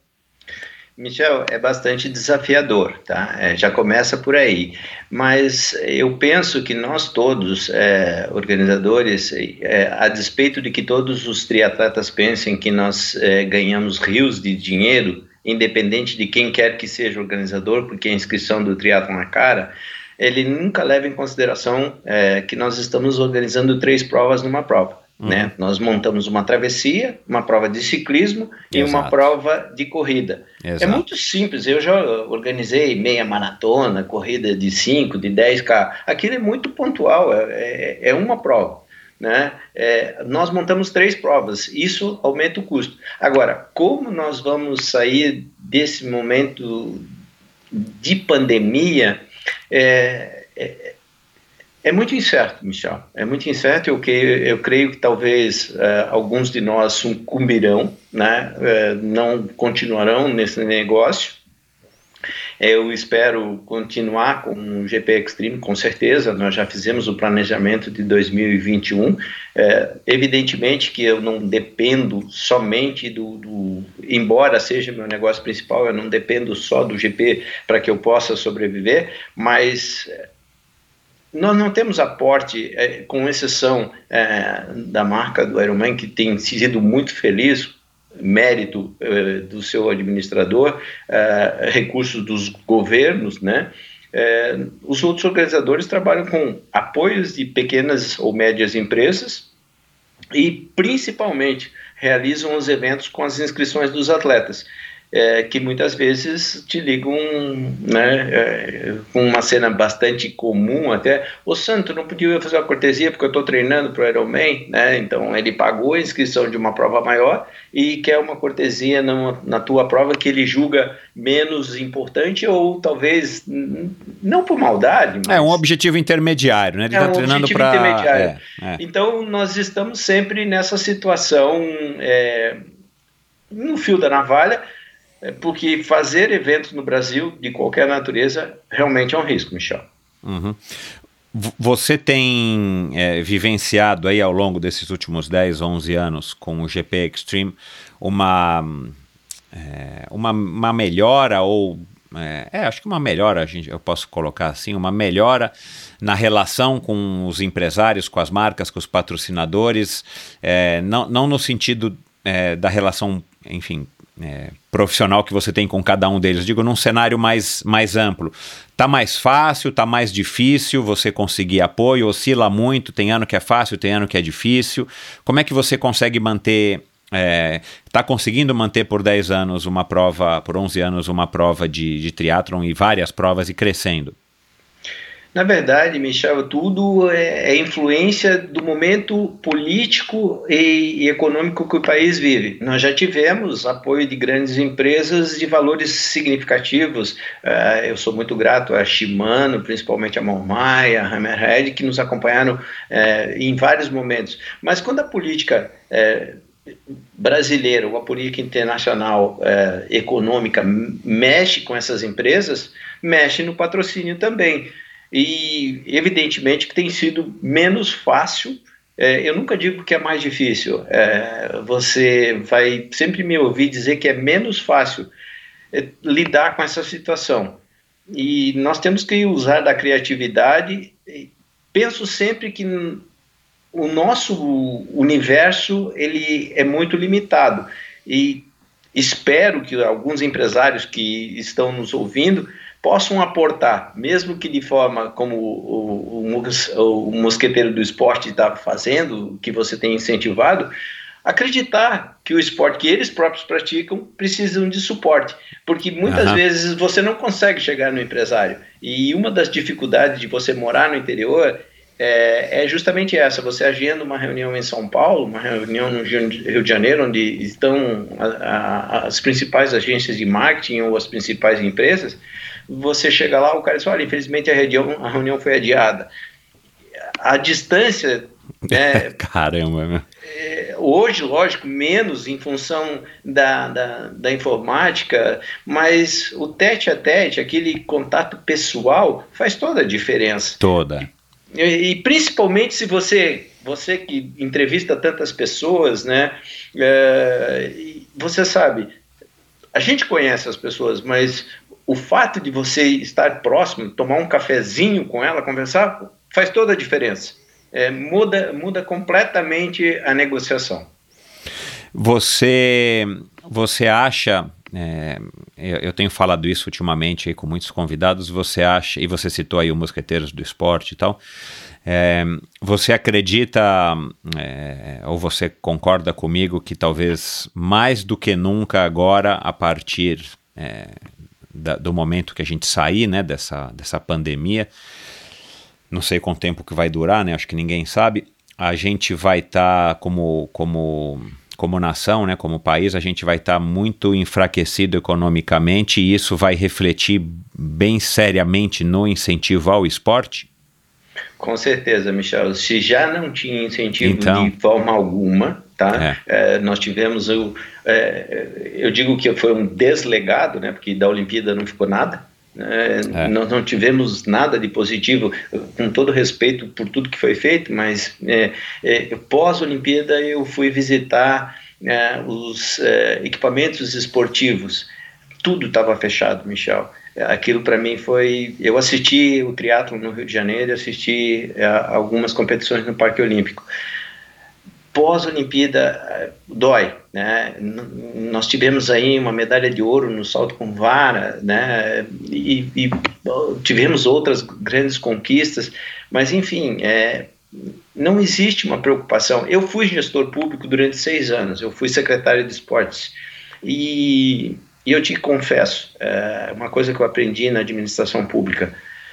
O, a, qualquer secretaria, qualquer ministério só vai ter respaldo se o gestor principal tiver é, o dedo dele apontado naquela direção. Então, se o dedo não estiver apontado para o esporte, quer seja do prefeito municipal, quer seja do governador, quer seja do presidente, esquece.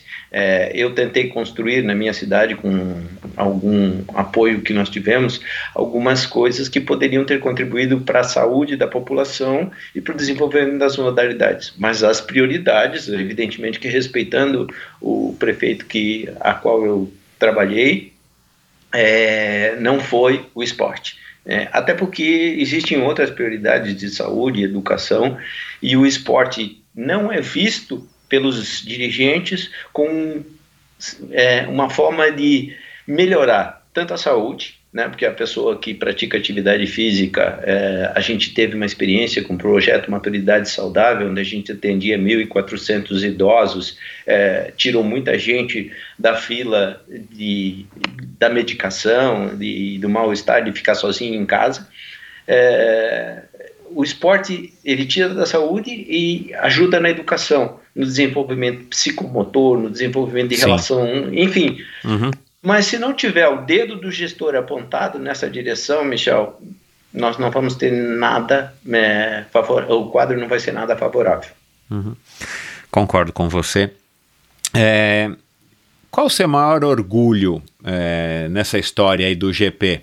Assim, o que, que você mais se orgulha, o que, que você né, que, que você, vamos supor que, que, que você tenha que escrever aí um, um livro, sei lá, e você vai ter que numerar assim, tipo, cara, qual que é o seu maior orgulho como um organizador de uma prova tão bacana como o GP, assim, o que, que você é, citaria? Eu acho que o maior orgulho que eu posso ter, Michel, é de ter introduzido muitas pessoas é, no esporte. Esse talvez seja o meu legado e o meu compromisso. É, independentemente da pessoa é, fazer um GP Extreme, é, quando eu pergunto no congresso técnico quantas estão fazendo aqui a prova pela primeira vez, ou o seu primeiro triatlon pela primeira vez, e mais de 40% das pessoas levantam o braço, isso me enche de motivação. Isso talvez seja o maior legado. Não é a marca, não é a distância. O legado é você saber que está contribuindo com a modalidade. Eu, eu sinto orgulho de dizer que sou triatleta. Eu, quando a pessoa me pergunta o que você é, não digo que eu sou surfista, eu digo que eu sou triatleta.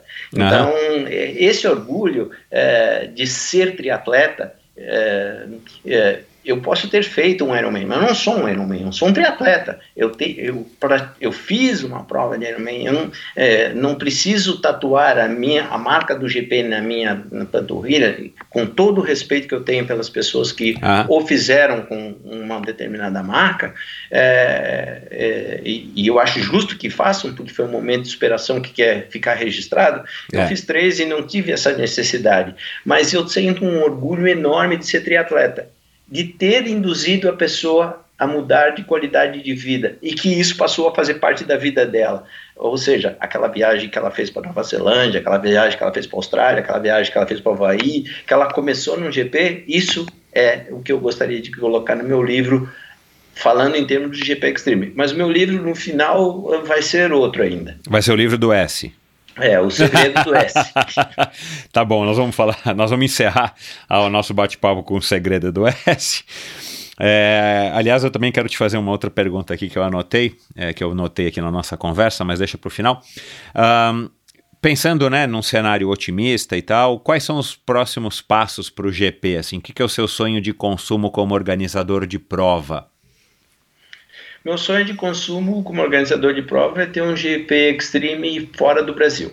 Eu falei isso no começo da, da, da nossa entrevista e Inter, acho que... Internacionalizar o GP.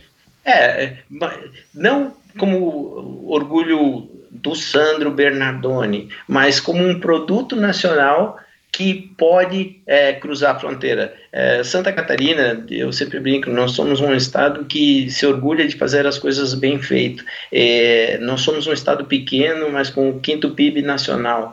E isso do catarinense eu acho que é muito próprio. Nós temos a maior, a maior empresa de motores do mundo. É, tem várias coisas aqui em Santa Catarina. Nós temos a, a, cidade com o melhor IDH do Brasil, as duas, se não três.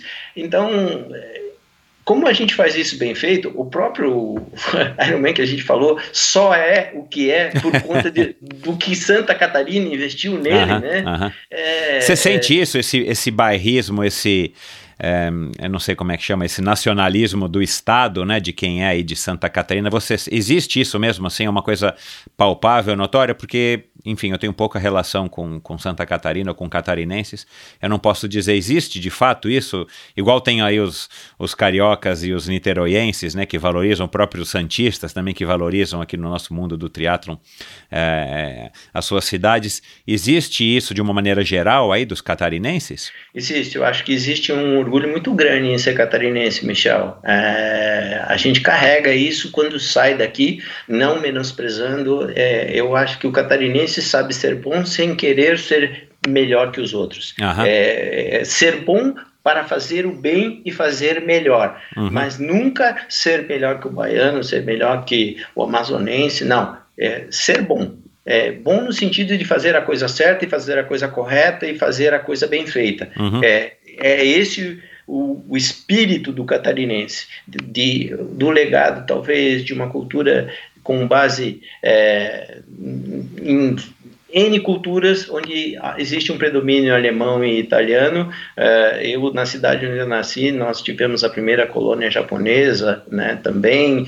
Então, a gente tem isso muito arraigado é, e o próprio governo do estado trabalha isso, orgulho ah, de legal. ser catarinense. Legal. É, é, um, é um, assim, eu, eu sou super favorável a isso e eu vejo muito é, como espectador, mas eu, eu valorizo isso também na cultura americana, uma das as poucas coisas que eu valorizo na cultura americana, é o fato deles serem muito nacionalistas, né? Enfim, eu que já atravessei os Estados Unidos pedalando cinco vezes, tive a oportunidade de passar por lugares minúsculos que, enfim, talvez eu nunca tivesse nem sabido que existiam, mas você olha né, seja num, num, restaurante, seja num casebre, seja numa mansão, você vê uma bandeirinha americana, que seja na caixa de correio, né?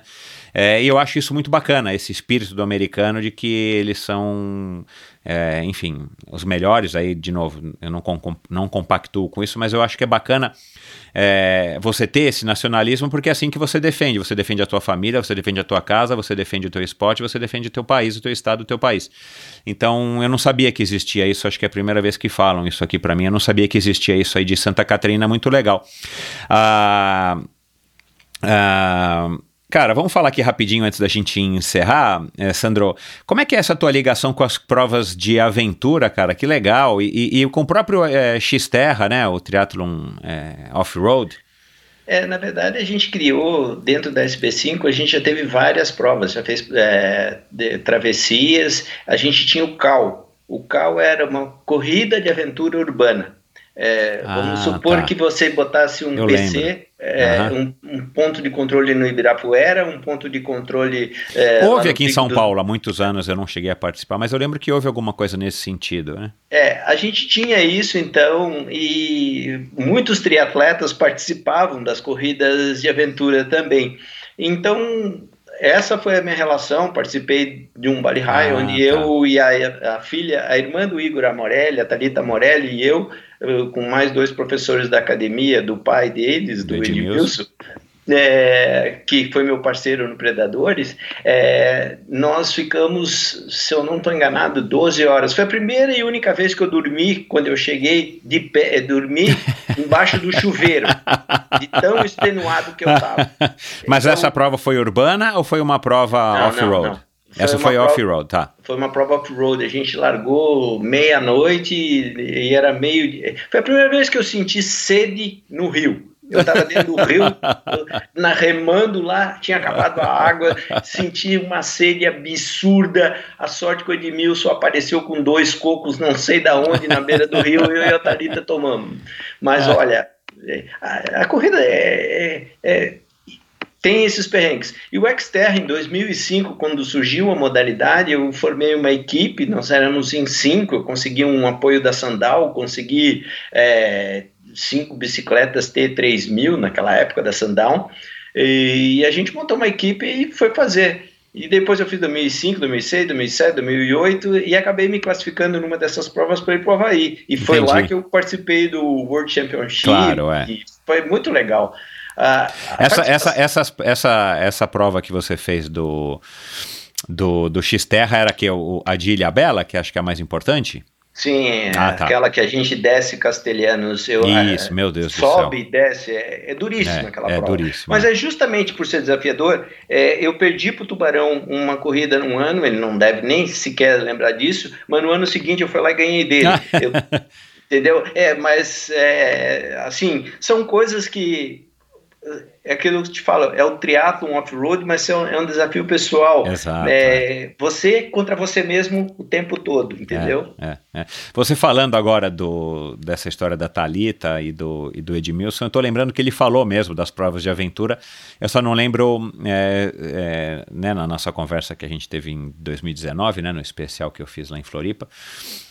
É, eu só não lembro se ele falou do teu nome e tal, agora não me ocorre, mas eu lembro que ainda eu perguntei da Talita como é que era a relação dele estar tá com a filha dele num lugar, né, passando um perrengue tão grande e tal. É, mas que bacana, cara, não sabia dessa tua história. E, e como é que foi a tua ligação então com o Brasil Ride? A Brasil e por que uma é... vez só? Que você foi guia de cego? É, é, tem uma história bem interessante, porque o Adalto é, é um cego que participa desse tipo de prova. Ah. E meu avô, quando perguntavam para ele, ô seu Hugo, o que, que o senhor é? Ele não tinha nenhuma formação é, é, profissional, formal, né? Uhum. formal. E ele dizia, eu já fui de tudo, só não fui guia de cego. E eu brinco que eu já fui um pouco de tudo, inclusive guia de cego. Então o Adalto, quando a gente estava na primeira Brasil Ride, lá em Rio de Contas, é, tinha um cemitério em cima do, atrás do cemitério tinha um morro. E nesse morro tinha uma cruz. E eu disse, ah, vou subir lá, a gente está descansando, vou subir, vou dar uma respirada, uma refletida e tal. É, era um momento de descanso. E fui subindo, subindo, subindo, subindo. Cheguei lá em cima, estava um, um, dia meio nublado, estava o Adalto sentado lá na cruz, e eu disse, tá, o que está fazendo aqui? Estava esperando alguém para eu descer. Eu disse, tá, mas como é que tu subiu? disse, ah, subir é fácil, agora como é que eu vou descer? Né? Porque ele subiu com a bengala, mas como é que ele ia descer? Ele podia ah, botar a bengala e ter um buraco para baixo e não ia saber. Então eu o guiei na descida é, e tive uma lição né, é, naquele momento. É, ele teve a capacidade de, de, acreditar que alguém iria subir e descer com ele, e a lição que eu tenho é que ele, mesmo sendo cego, não se impôs a limitação de subir. Né? É, então, uma das coisas que foi muito legal dessa prova, eu fiz a primeira e não fiz outras, porque eu gosto de participar muito das primeiras coisas, da primeira vez que acontece, e é como eu te falo, não necessariamente o cara vai fazer 10 GP Extreme, por isso que existem outros destinos. Ele pode fazer em São Carlos, ele pode fazer em Penha, pode fazer em Florianópolis, pode fazer em João Pessoa, pode fazer em Natal, pode fazer em Brasília, é, justamente para poder ter essas opções. E eu, por essa razão, fiz um Ironman em 2001, um 2007 e um 2012. Cada um é uma história diferente, né?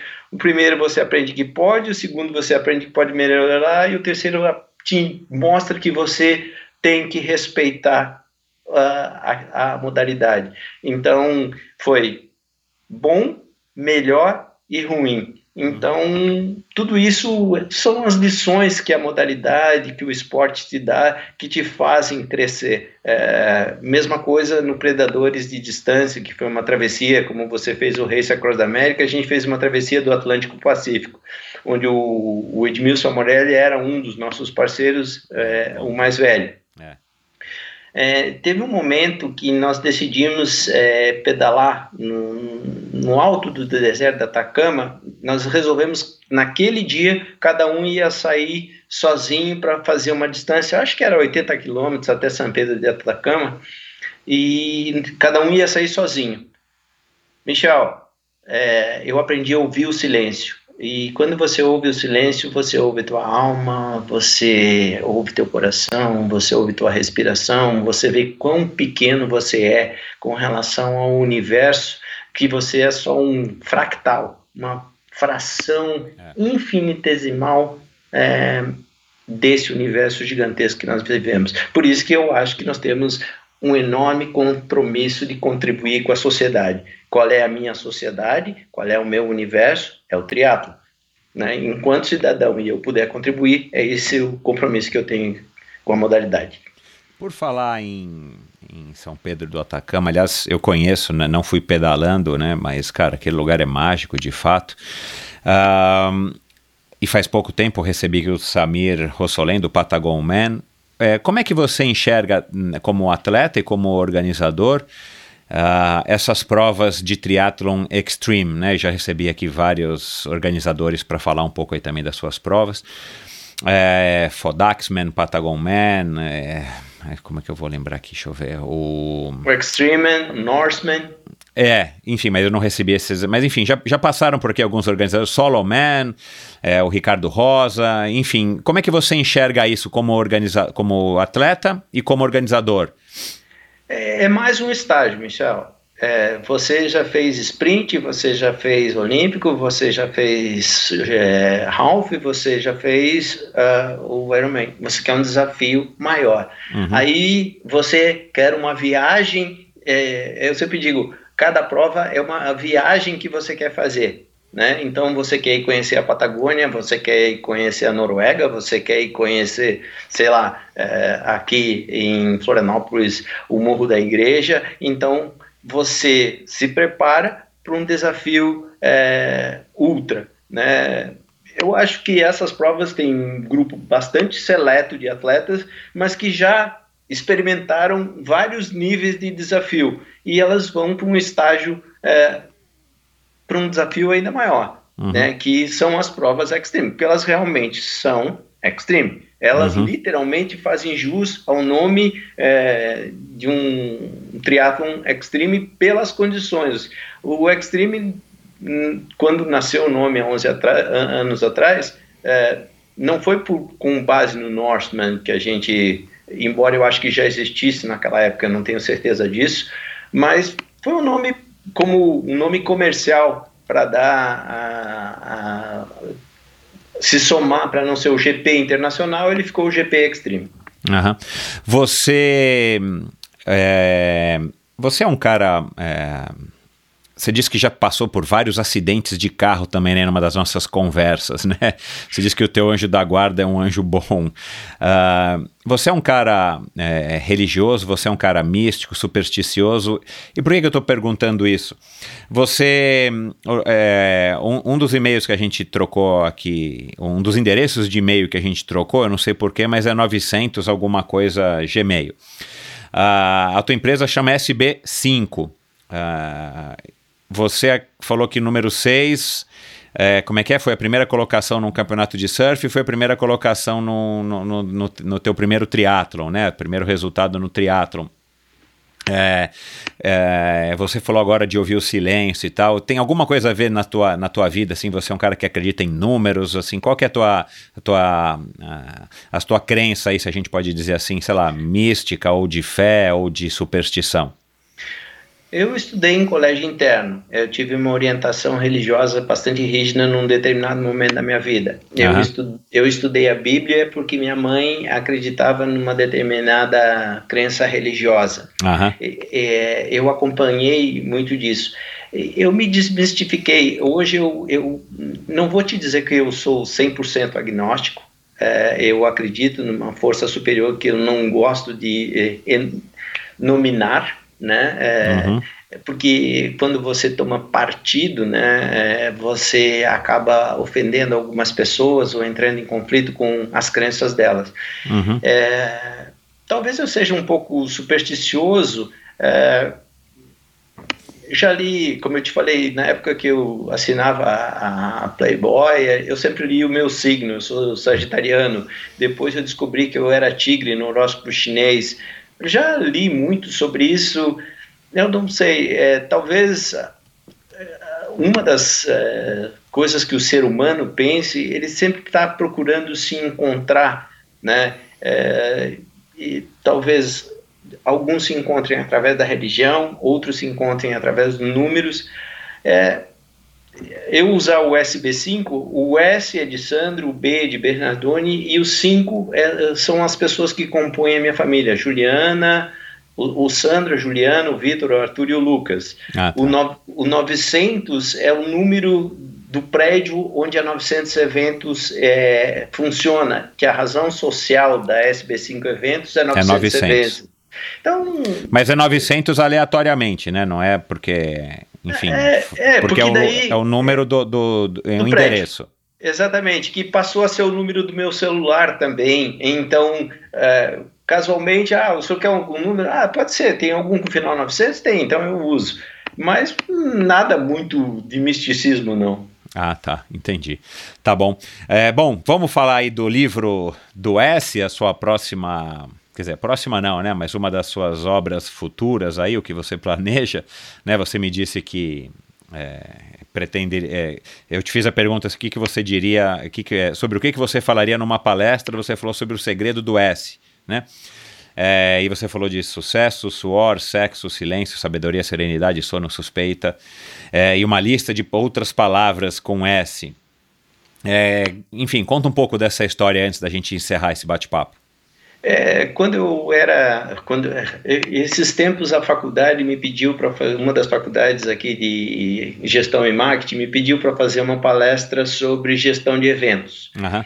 E eu não queria chegar lá e dizer, olha, para montar um evento vocês têm isso e isso, tem que fazer um planejamento estratégico, tem, tem o checklist e tal. Eu queria fazer algo que fosse mais marcante é, para aqueles é, jovens que estavam, que alguma coisa que despertasse neles uma curiosidade e fizesse pelo menos alguém da plateia, é, dos meus, sei lá, 70, 80 espectadores naquele dia, é, tivessem é, uma curiosidade, abrissem o seu horizonte dentro do marketing. Disse, vou criar alguma coisa que desperte a curiosidade. Aí a, a coordenadora me perguntou, sobre o que você vai falar? Eu falei, o segredo do S. Ah, o segredo do S? Aí, porque várias palavras que começam com S, como sucesso, como sono, como sabedoria, como sexo, ou como, enfim, N palavras, você olha e diz assim, Michel, é, endorfina não tem S, mas qual a palavra de S que te vem primeiro na cabeça? Me responda. Ah, você perguntando para mim aqui, assim, Isso. de bate pronto? É. Cara, suor. Então, Michel, o suor quando você sua, você. E, e, foi essa interação que eu fiz com todas as pessoas ah, da plateia. Legal. Entendeu? Uhum. S porque é de Sandro, e eu falei, aí tinha uma pessoa, um, garoto que provavelmente tinha trabalhado o dia inteiro e era uma, uma palestra à noite na faculdade, ele estava cochilando. E, e, como eu tinha pedido para que eles colocassem no peito o um nome é, maior para que eu pudesse ler, para que houvesse uma interação, esse é um hábito que eu tenho, ler crachás, né? é porque eu acho que não existe coisa mais mágica de você chamar uma pessoa pelo próprio nome. É, e eu cheguei, não me lembro o nome dele nesse momento, e disse: é, Ricardo, é, que, que você pensa sobre o sono? E ele deu aquela levantada, né? E eu falei, olha, o sono é um momento onde você organiza suas ideias, é importante e tal. E, e a ideia de escrever um livro sobre o segredo do S é falar sobre o que eu penso sobre cada uma dessas palavras. Por exemplo, ah, tá. su sucesso. O que, que é o sucesso para mim? Uhum. Sucesso para mim é ser dono do próprio tempo, que representa é. o melhor salário que uma pessoa pode receber. Concordo. Quando você é dono do seu próprio tempo, você tem sucesso. Uhum. Porque se você tem milhões na tua conta, mas é escravo é, do, do próprio dinheiro, você não tem sucesso. Você tem dinheiro. Exato.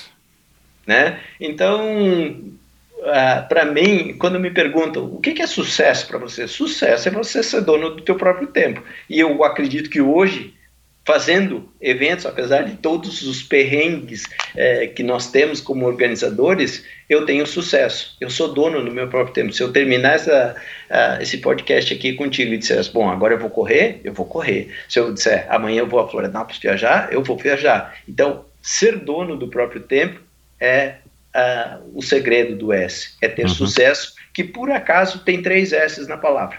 Uhum. Verdade. Uh, eu disse isso, não lembro agora para qual convidado, eu tinha acabado de ouvir, de reouvir essa frase é, através do, do Paulo Lima, né, o criador e editor da revista Trip, que eu já vi aqui na, na minha pesquisa na internet, que até contemplado, né, você já foi em um sorteio da Trip em 2002, eu acho que naquela promoção que eles faziam de, de nomes apropriados, né, não sei se foi isso que você foi contemplado, não foi? Foi, foi. É. é. uma frase do Pedro de Lara, é, que eu já tinha lido na revista também, mas não me recordava, mas ele falou agora recentemente num, num dos podcasts dele, é, que foi atribuída ao Pedro de Lara, que o cara era. que o Pedro de Lara disse o seguinte: eu conheço um cara tão pobre, tão pobre, mas tão pobre que o cara só tem dinheiro. E, e, talvez tenha um pouco aí a ver com isso que você está falando de sucesso, né, cara? Sucesso não é necessariamente você ter dinheiro, é você ser dono do seu tempo.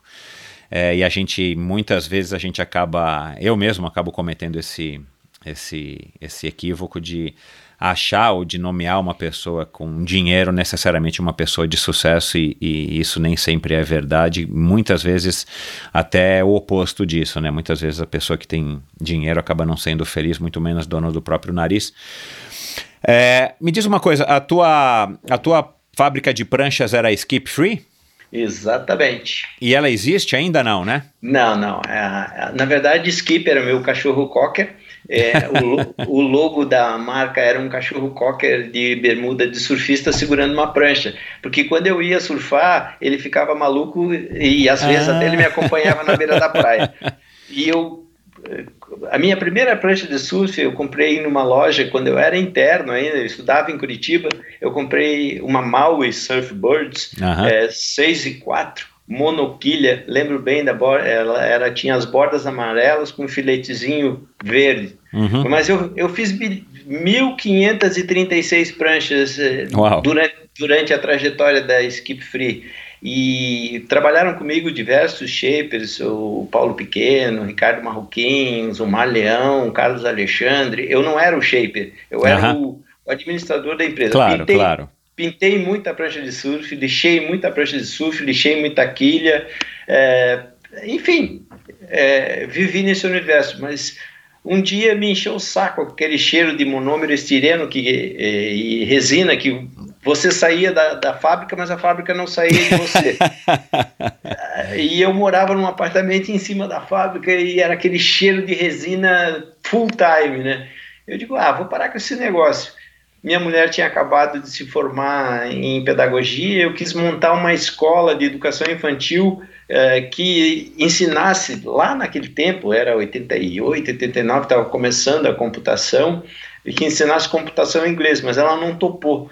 E daí montamos outros negócios nessa história toda. É, ela teve uma fábrica de lingerie, eu visitei o interior de São Paulo todo, viajando. Eu fazia 5.500 quilômetros de carro numa semana. Enfim, já fiz um pouco de tudo, como eu te falei. Legal. Uh, nada como a, como a gente ter, enfim, um, um, uma idade mais. É, enfim, mais idade para que a gente tenha uh, para trás da gente muita história para contar, né, Sandro? Olha, Michel, eu aprendi. Meu pai morreu faz sete anos, ainda comentei isso hoje com a minha mulher. É, é, meu grande ídolo, se você me perguntasse quem é meu ídolo, foi ele. É lógico que eu tive outras referências esportivas que eu sempre admirei, mas o meu grande ídolo, meu grande educador, é, como a maioria de alguns é, triatletas e pessoas que passaram aí pelo teu, teu canal, disseram, foi meu pai. E várias coisas eu aprendi com ele, que como a gente era do interior e na 50 anos atrás, eu ia com ele muito pequeno para o meio do mato, onde estava sendo feito o desmatamento para plantar. Olha só que absurdo! A gente desmatava para plantar pinheiro para fazer papel celulose e abandonava Uau. as árvores. Ah. Isso, mas uh, naquela época, 50 anos atrás, era o que se fazia. Exato. É. Ele era engenheiro agrônomo. E, e, eu sempre via que meu pai, no domingo, jogava futebol com os funcionários dele. Ele jogava muito bem futebol. E ele, uma das principais coisas que eu aprendi com ele é que entre é, o plebeu e o príncipe, ou entre o, o, o, pedinte e o papa, não existe distinção. Nós todos são, somos absolutamente seres humanos e iguais. E ele sempre passou isso para mim. Eu acho que é uma das coisas que eu carrego, não como uma virtude, mas como uma verdade. Né? Não existe. É, o ser humano é muito fruto do meio em que ele vive. É, ninguém nasce ruim. Ele se torna ruim por influência do meio. Do meio. Ninguém, ninguém é, que tenha oportunidade, lógico que a oportunidade pode ser mal aproveitada, mas se a pessoa tiver a oportunidade, é, que no nosso país é relegada a poucas pessoas, é, que tiver a oportunidade vai seguir por um caminho ruim. E, o próprio triatlo nos dá isso, né? Nos dá muitas oportunidades e essa é uma das coisas que eu carrego comigo. Então, as pessoas são iguais, Michel. Legal. É bacana esse, esse ensinamento mesmo. E, e, concordo com você. E eu acho que o fato da gente ir adquirindo experiência ao longo da vida, se a gente tiver a mente aberta, né, os olhos abertos, a gente consegue de fato ir aprendendo e absorvendo isso. E, e se der tudo certo, a gente vai evoluindo com o passar da vida e, vai no, e, e vamos nos tornando melhores, né, Sandro? Tomara que a gente consiga isso. Esse é o propósito, Michel. Eu penso todos os dias como eu posso me reinventar. É, uhum. É uma, isso é uma coisa que eu me questiono. Se me largassem hoje, né, no Largados e Pelados lá da Discovery, né, é, sem nada, o que eu faria? Como eu resolveria? É, eu, essa pergunta eu me faço diariamente. Então, é, me reinventar é, e não tem vergonha de assumir que errou, é, assumir que não está dando certo, não é um demérito. Você tentou, insistiu, viu que não estava fazendo algo que poderia ser melhor feito de outra forma e seguiu por um outro caminho. É, então, você não tem que julgar, você guarda as coisas erradas que você fez. As que foram certas, você esquece com muita facilidade, mas as coisas erradas que você fez, e a gente faz muita coisa errada, não com a intenção de fazê-las, é, te marcam muito. Né? É, por exemplo, é, numa disputa lá na minha infância, de certo, com 6, 8 anos, eu tinha um amigo que lutava judô por conta da colônia japonesa que é, era na minha cidade. E ele me deu um mata-leão, e naquele momento eu achei que ia morrer com 6, 7 anos de idade. Eu nunca me envolvi com o judô porque aquele garoto, mesmo sem a intenção uhum. de me machucar, ele teve uma atitude negativa comigo e aquilo me marcou. Te traumatizou. É, exatamente. Então, é, eu fui atropelado por um cavalo no Rock in Rio, eu e minha mulher, ela teve traumatismo craniano. Caramba, é, Mel. Por um é, cavalo? Sim, é, nós estávamos assistindo o primeiro Rock in Rio. Eu sou um, um, cara que gosta de fazer os primeiros, como eu te falei. É. e no primeiro Rock in Rio, a gente estava entrando é, na roleta gente, nesse caso eu era supersticioso, porque durante muitos anos a placa do meu carro, quando a gente podia mudar de placa, era 2772. E a gente entrava sempre na roleta 72. E a gente estava caminhando, era um dia de sol, eu sem camisa, e veio um cavalo da polícia militar e nos atropelou. É, porque Caramba. algumas pessoas lá na roleta 140, não sei o que, estavam pulando a roleta e, os, e a polícia ah, tá, militar. Tá, veio passando com pressa. Uhum veio a galope para intervir lá. E nós estávamos hum. no meio do caminho, na hora errada, fomos atropelados. Uh, aquilo ali também foi um momento ruim. Por isso que eu, quero, eu só trouxe esse momento para lembrar como o inesperado é a única coisa certa nas nossas vidas. verdade, verdade. Verdade. É, e foi algo negativo. Naquele momento, ela foi trans, é, nós fomos transportados para um, um helicóptero do Exército que deveria pousar num hospital particular. Isso é, é uma das coisas que o, que o, que o organizador de evento tem que fazer, o planejamento né, do socorro. Uhum. O hospital era do Exército, não pousava no heliponto do hospital particular, nos deixou num gramado, a gente acabou no, no Souza Guiar, ela virou um número. A minha sorte que os, meu, meu cunhado, na época, eh, tinha um cargo no governo do estado do Rio de Janeiro, é, foi ali que eu conheci o João Batista Figueiredo, não pessoalmente, mas estivemos no mesmo andar, porque eu tinha caído do cavalo, também por conta do imponderado. Nossa, né? eu lembro disso, meu. É, então, é, essas coisas, como você disse, a gente vai uh, rodando e vai acumulando histórias, né? É, e, Cara, que, e você acabou não assistindo o Rock in Rio, coitado. Coitada da sua mulher eu, primeiro, eu, mas... Eu assisti os, os dois ou três primeiros dias. E naquele ah, tá. dia, uhum. naquele dia, eu tinha dito para minha mulher que eu queria ir mais tarde. Acabei não indo, é, porque ela queria assistir, eu acho que era o Paralamas do Sucesso, ela gostava muito do Herbert Piano, achava ele um gato e tal, e, e, eu, como sempre, fui muito condescendente nesses 40 anos, vou levar ela a ver o show do Paralamas do Sucesso. Porra, tem que aguentar ainda isso, né? Ela dizendo é. que o cara é um gato.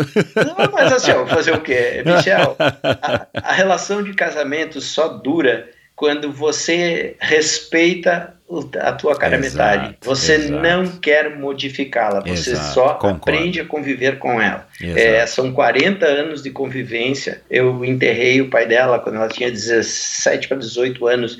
E desde lá, é, uma das coisas que eu era surfista ainda naquela época, eu nunca fumei porque ele morreu de câncer e aí colocamos ele dentro de um caixão com 39 quilos e também foi uma coisa marcante. Por isso que eu te digo, as coisas negativas marcam muito a gente, Michel. Claro, é. As positivas a gente esquece, sei lá, é. vale muito. Talvez sejam as negativas que nos moldam, né? Exatamente. Então, como eu te disse, não só o que você fez de errado, mas o momento que você passou, que foi difícil, foi desafiador, isso vai te construindo como um ser humano melhor. E é isso que a gente tem que ser. Legal. Uh, você falou aqui agora para encerrar de verdade. Você falou do, dos ídolos, né? O teu pai, o primeiro, e no esporte, quem são ou qual é o, o principal ídolo? O mais apontado aí no, no, podcast do Michel Bob, o Ayrton Senna. Ayrton Senna, acho, é, é porque é, eu, nós, da nossa geração, é, nós nos acostumamos é, é aquela história que tu falou da bandeira americana. Se nós podíamos ter um orgulho da bandeira brasileira, era naquele momento em que tocava, Verdade. e eu te confesso, eu um, choro até hoje quando toca aquela aquele. É, é. Aquilo me toca tão profundamente, é difícil explicar isso para as pessoas. Exato. É. Para quem não é- viveu, é. É, para quem não viveu é muito difícil, mas é, ah, o que o Ayrton passava para o brasileiro era justamente isso que nós catarinenses temos. Você tinha orgulho do teu país quando ele conquistava. Você via que alguém do teu país estava chegando no primeiro lugar. Não era por ter derrotado os adversários, mas era por ter vencido. Né? Exato. Isso era muito legal. Muito, de fato. Cara, muito obrigado, Sandro. Parabéns aí pela tua história. É, parabéns aí por estar à frente do, do GP. Que bom que você tem essa mentalidade. Tomara que, que a gente veja de fato o triatlon crescendo, evoluindo, que, que todos nós é, possamos ver aí daqui a algum tempo o triatlon cada vez maior, né? Passado aí agora esse período crítico que a gente está vivendo. É, Para quem quiser entrar em contato com você, é através do site né, da SB5 Eventos. Fala aí quais são suas redes sociais ou qual é a melhor maneira. Se tiver alguém que eventualmente tem interesse em, em algum dia ou na volta do, do, do GP patrocinar também a tua empresa, os teus eventos, como é que faz para te achar, para entrar em contato? Ele pode entrar no site sb5.com.br ou Aham. no Instagram GP Extreme. É, é onde eu me divirto ali todo dia fazendo uma postagem e lembrando que todos os atletas que a gente posta ali são importantes para nós, independente de quem eles sejam. Nós colocamos os nossos grandes campeões, mas os nossos grandes campeões são todos os atletas do GP. Legal. Cara, muito obrigado, um grande abraço, boa sorte aí nessa, nesse período de, de pandemia para você e tua família. Obrigado, Michel. E um grande abraço a todos os ouvintes e continuem propagando aí o Endorfina, porque a gente aprende muito nesse, nesse podcast. Vale mesmo. Que bom, cara. Obrigado. Um abração. Abraço. Bom, é isso, pessoal. Espero que vocês tenham gostado desse bate-papo com o Sandro Bernardoni, um cara super bacana, né? Um cara aí com bastante experiência, um cara aí que, enfim, tem uma visão aí legal sobre o esporte e está colaborando aí a maneira dele, organizando provas e agora também à frente da, da Federação Catarinense. De fato, talvez hoje seja o estado é, mais importante por conta justamente do Ironman, né? O estado mais importante é, do, do Brasil. Então, bacana e, e, com certeza é o berço, é um exemplo aí, o estado de Florianópolis para as novas gerações. Muitas pessoas eu sei que começam a fazer triatlon é, lá em Santa Catarina, lá em Florianópolis, justamente por conta desse estímulo, da presença do Ironman por lá, que não só impacta a cidade no momento ali nos dias que, que acontece o evento, mas também ao longo do ano todo. É uma, é uma comunidade que de fato abraçou o Ironman, não é à toa que o, que o Galvão continua fazendo a prova lá e pelo jeito não vai ser de lá tão cedo. E é isso, durante o episódio aqui hoje, o episódio foi cheio de referências, aliás, é, talvez acho que o episódio com mais referências é, até hoje, é, de convidados que já passaram por aqui, né? Para citar rapidamente alguns, os triatletas surfistas do Olabella, Tubarão, Paulo Fontana, de Madruga. É, Marcelo Butenas, a gente não falou aqui, mas também é um surfista que, que acabou se tornando um triatleta.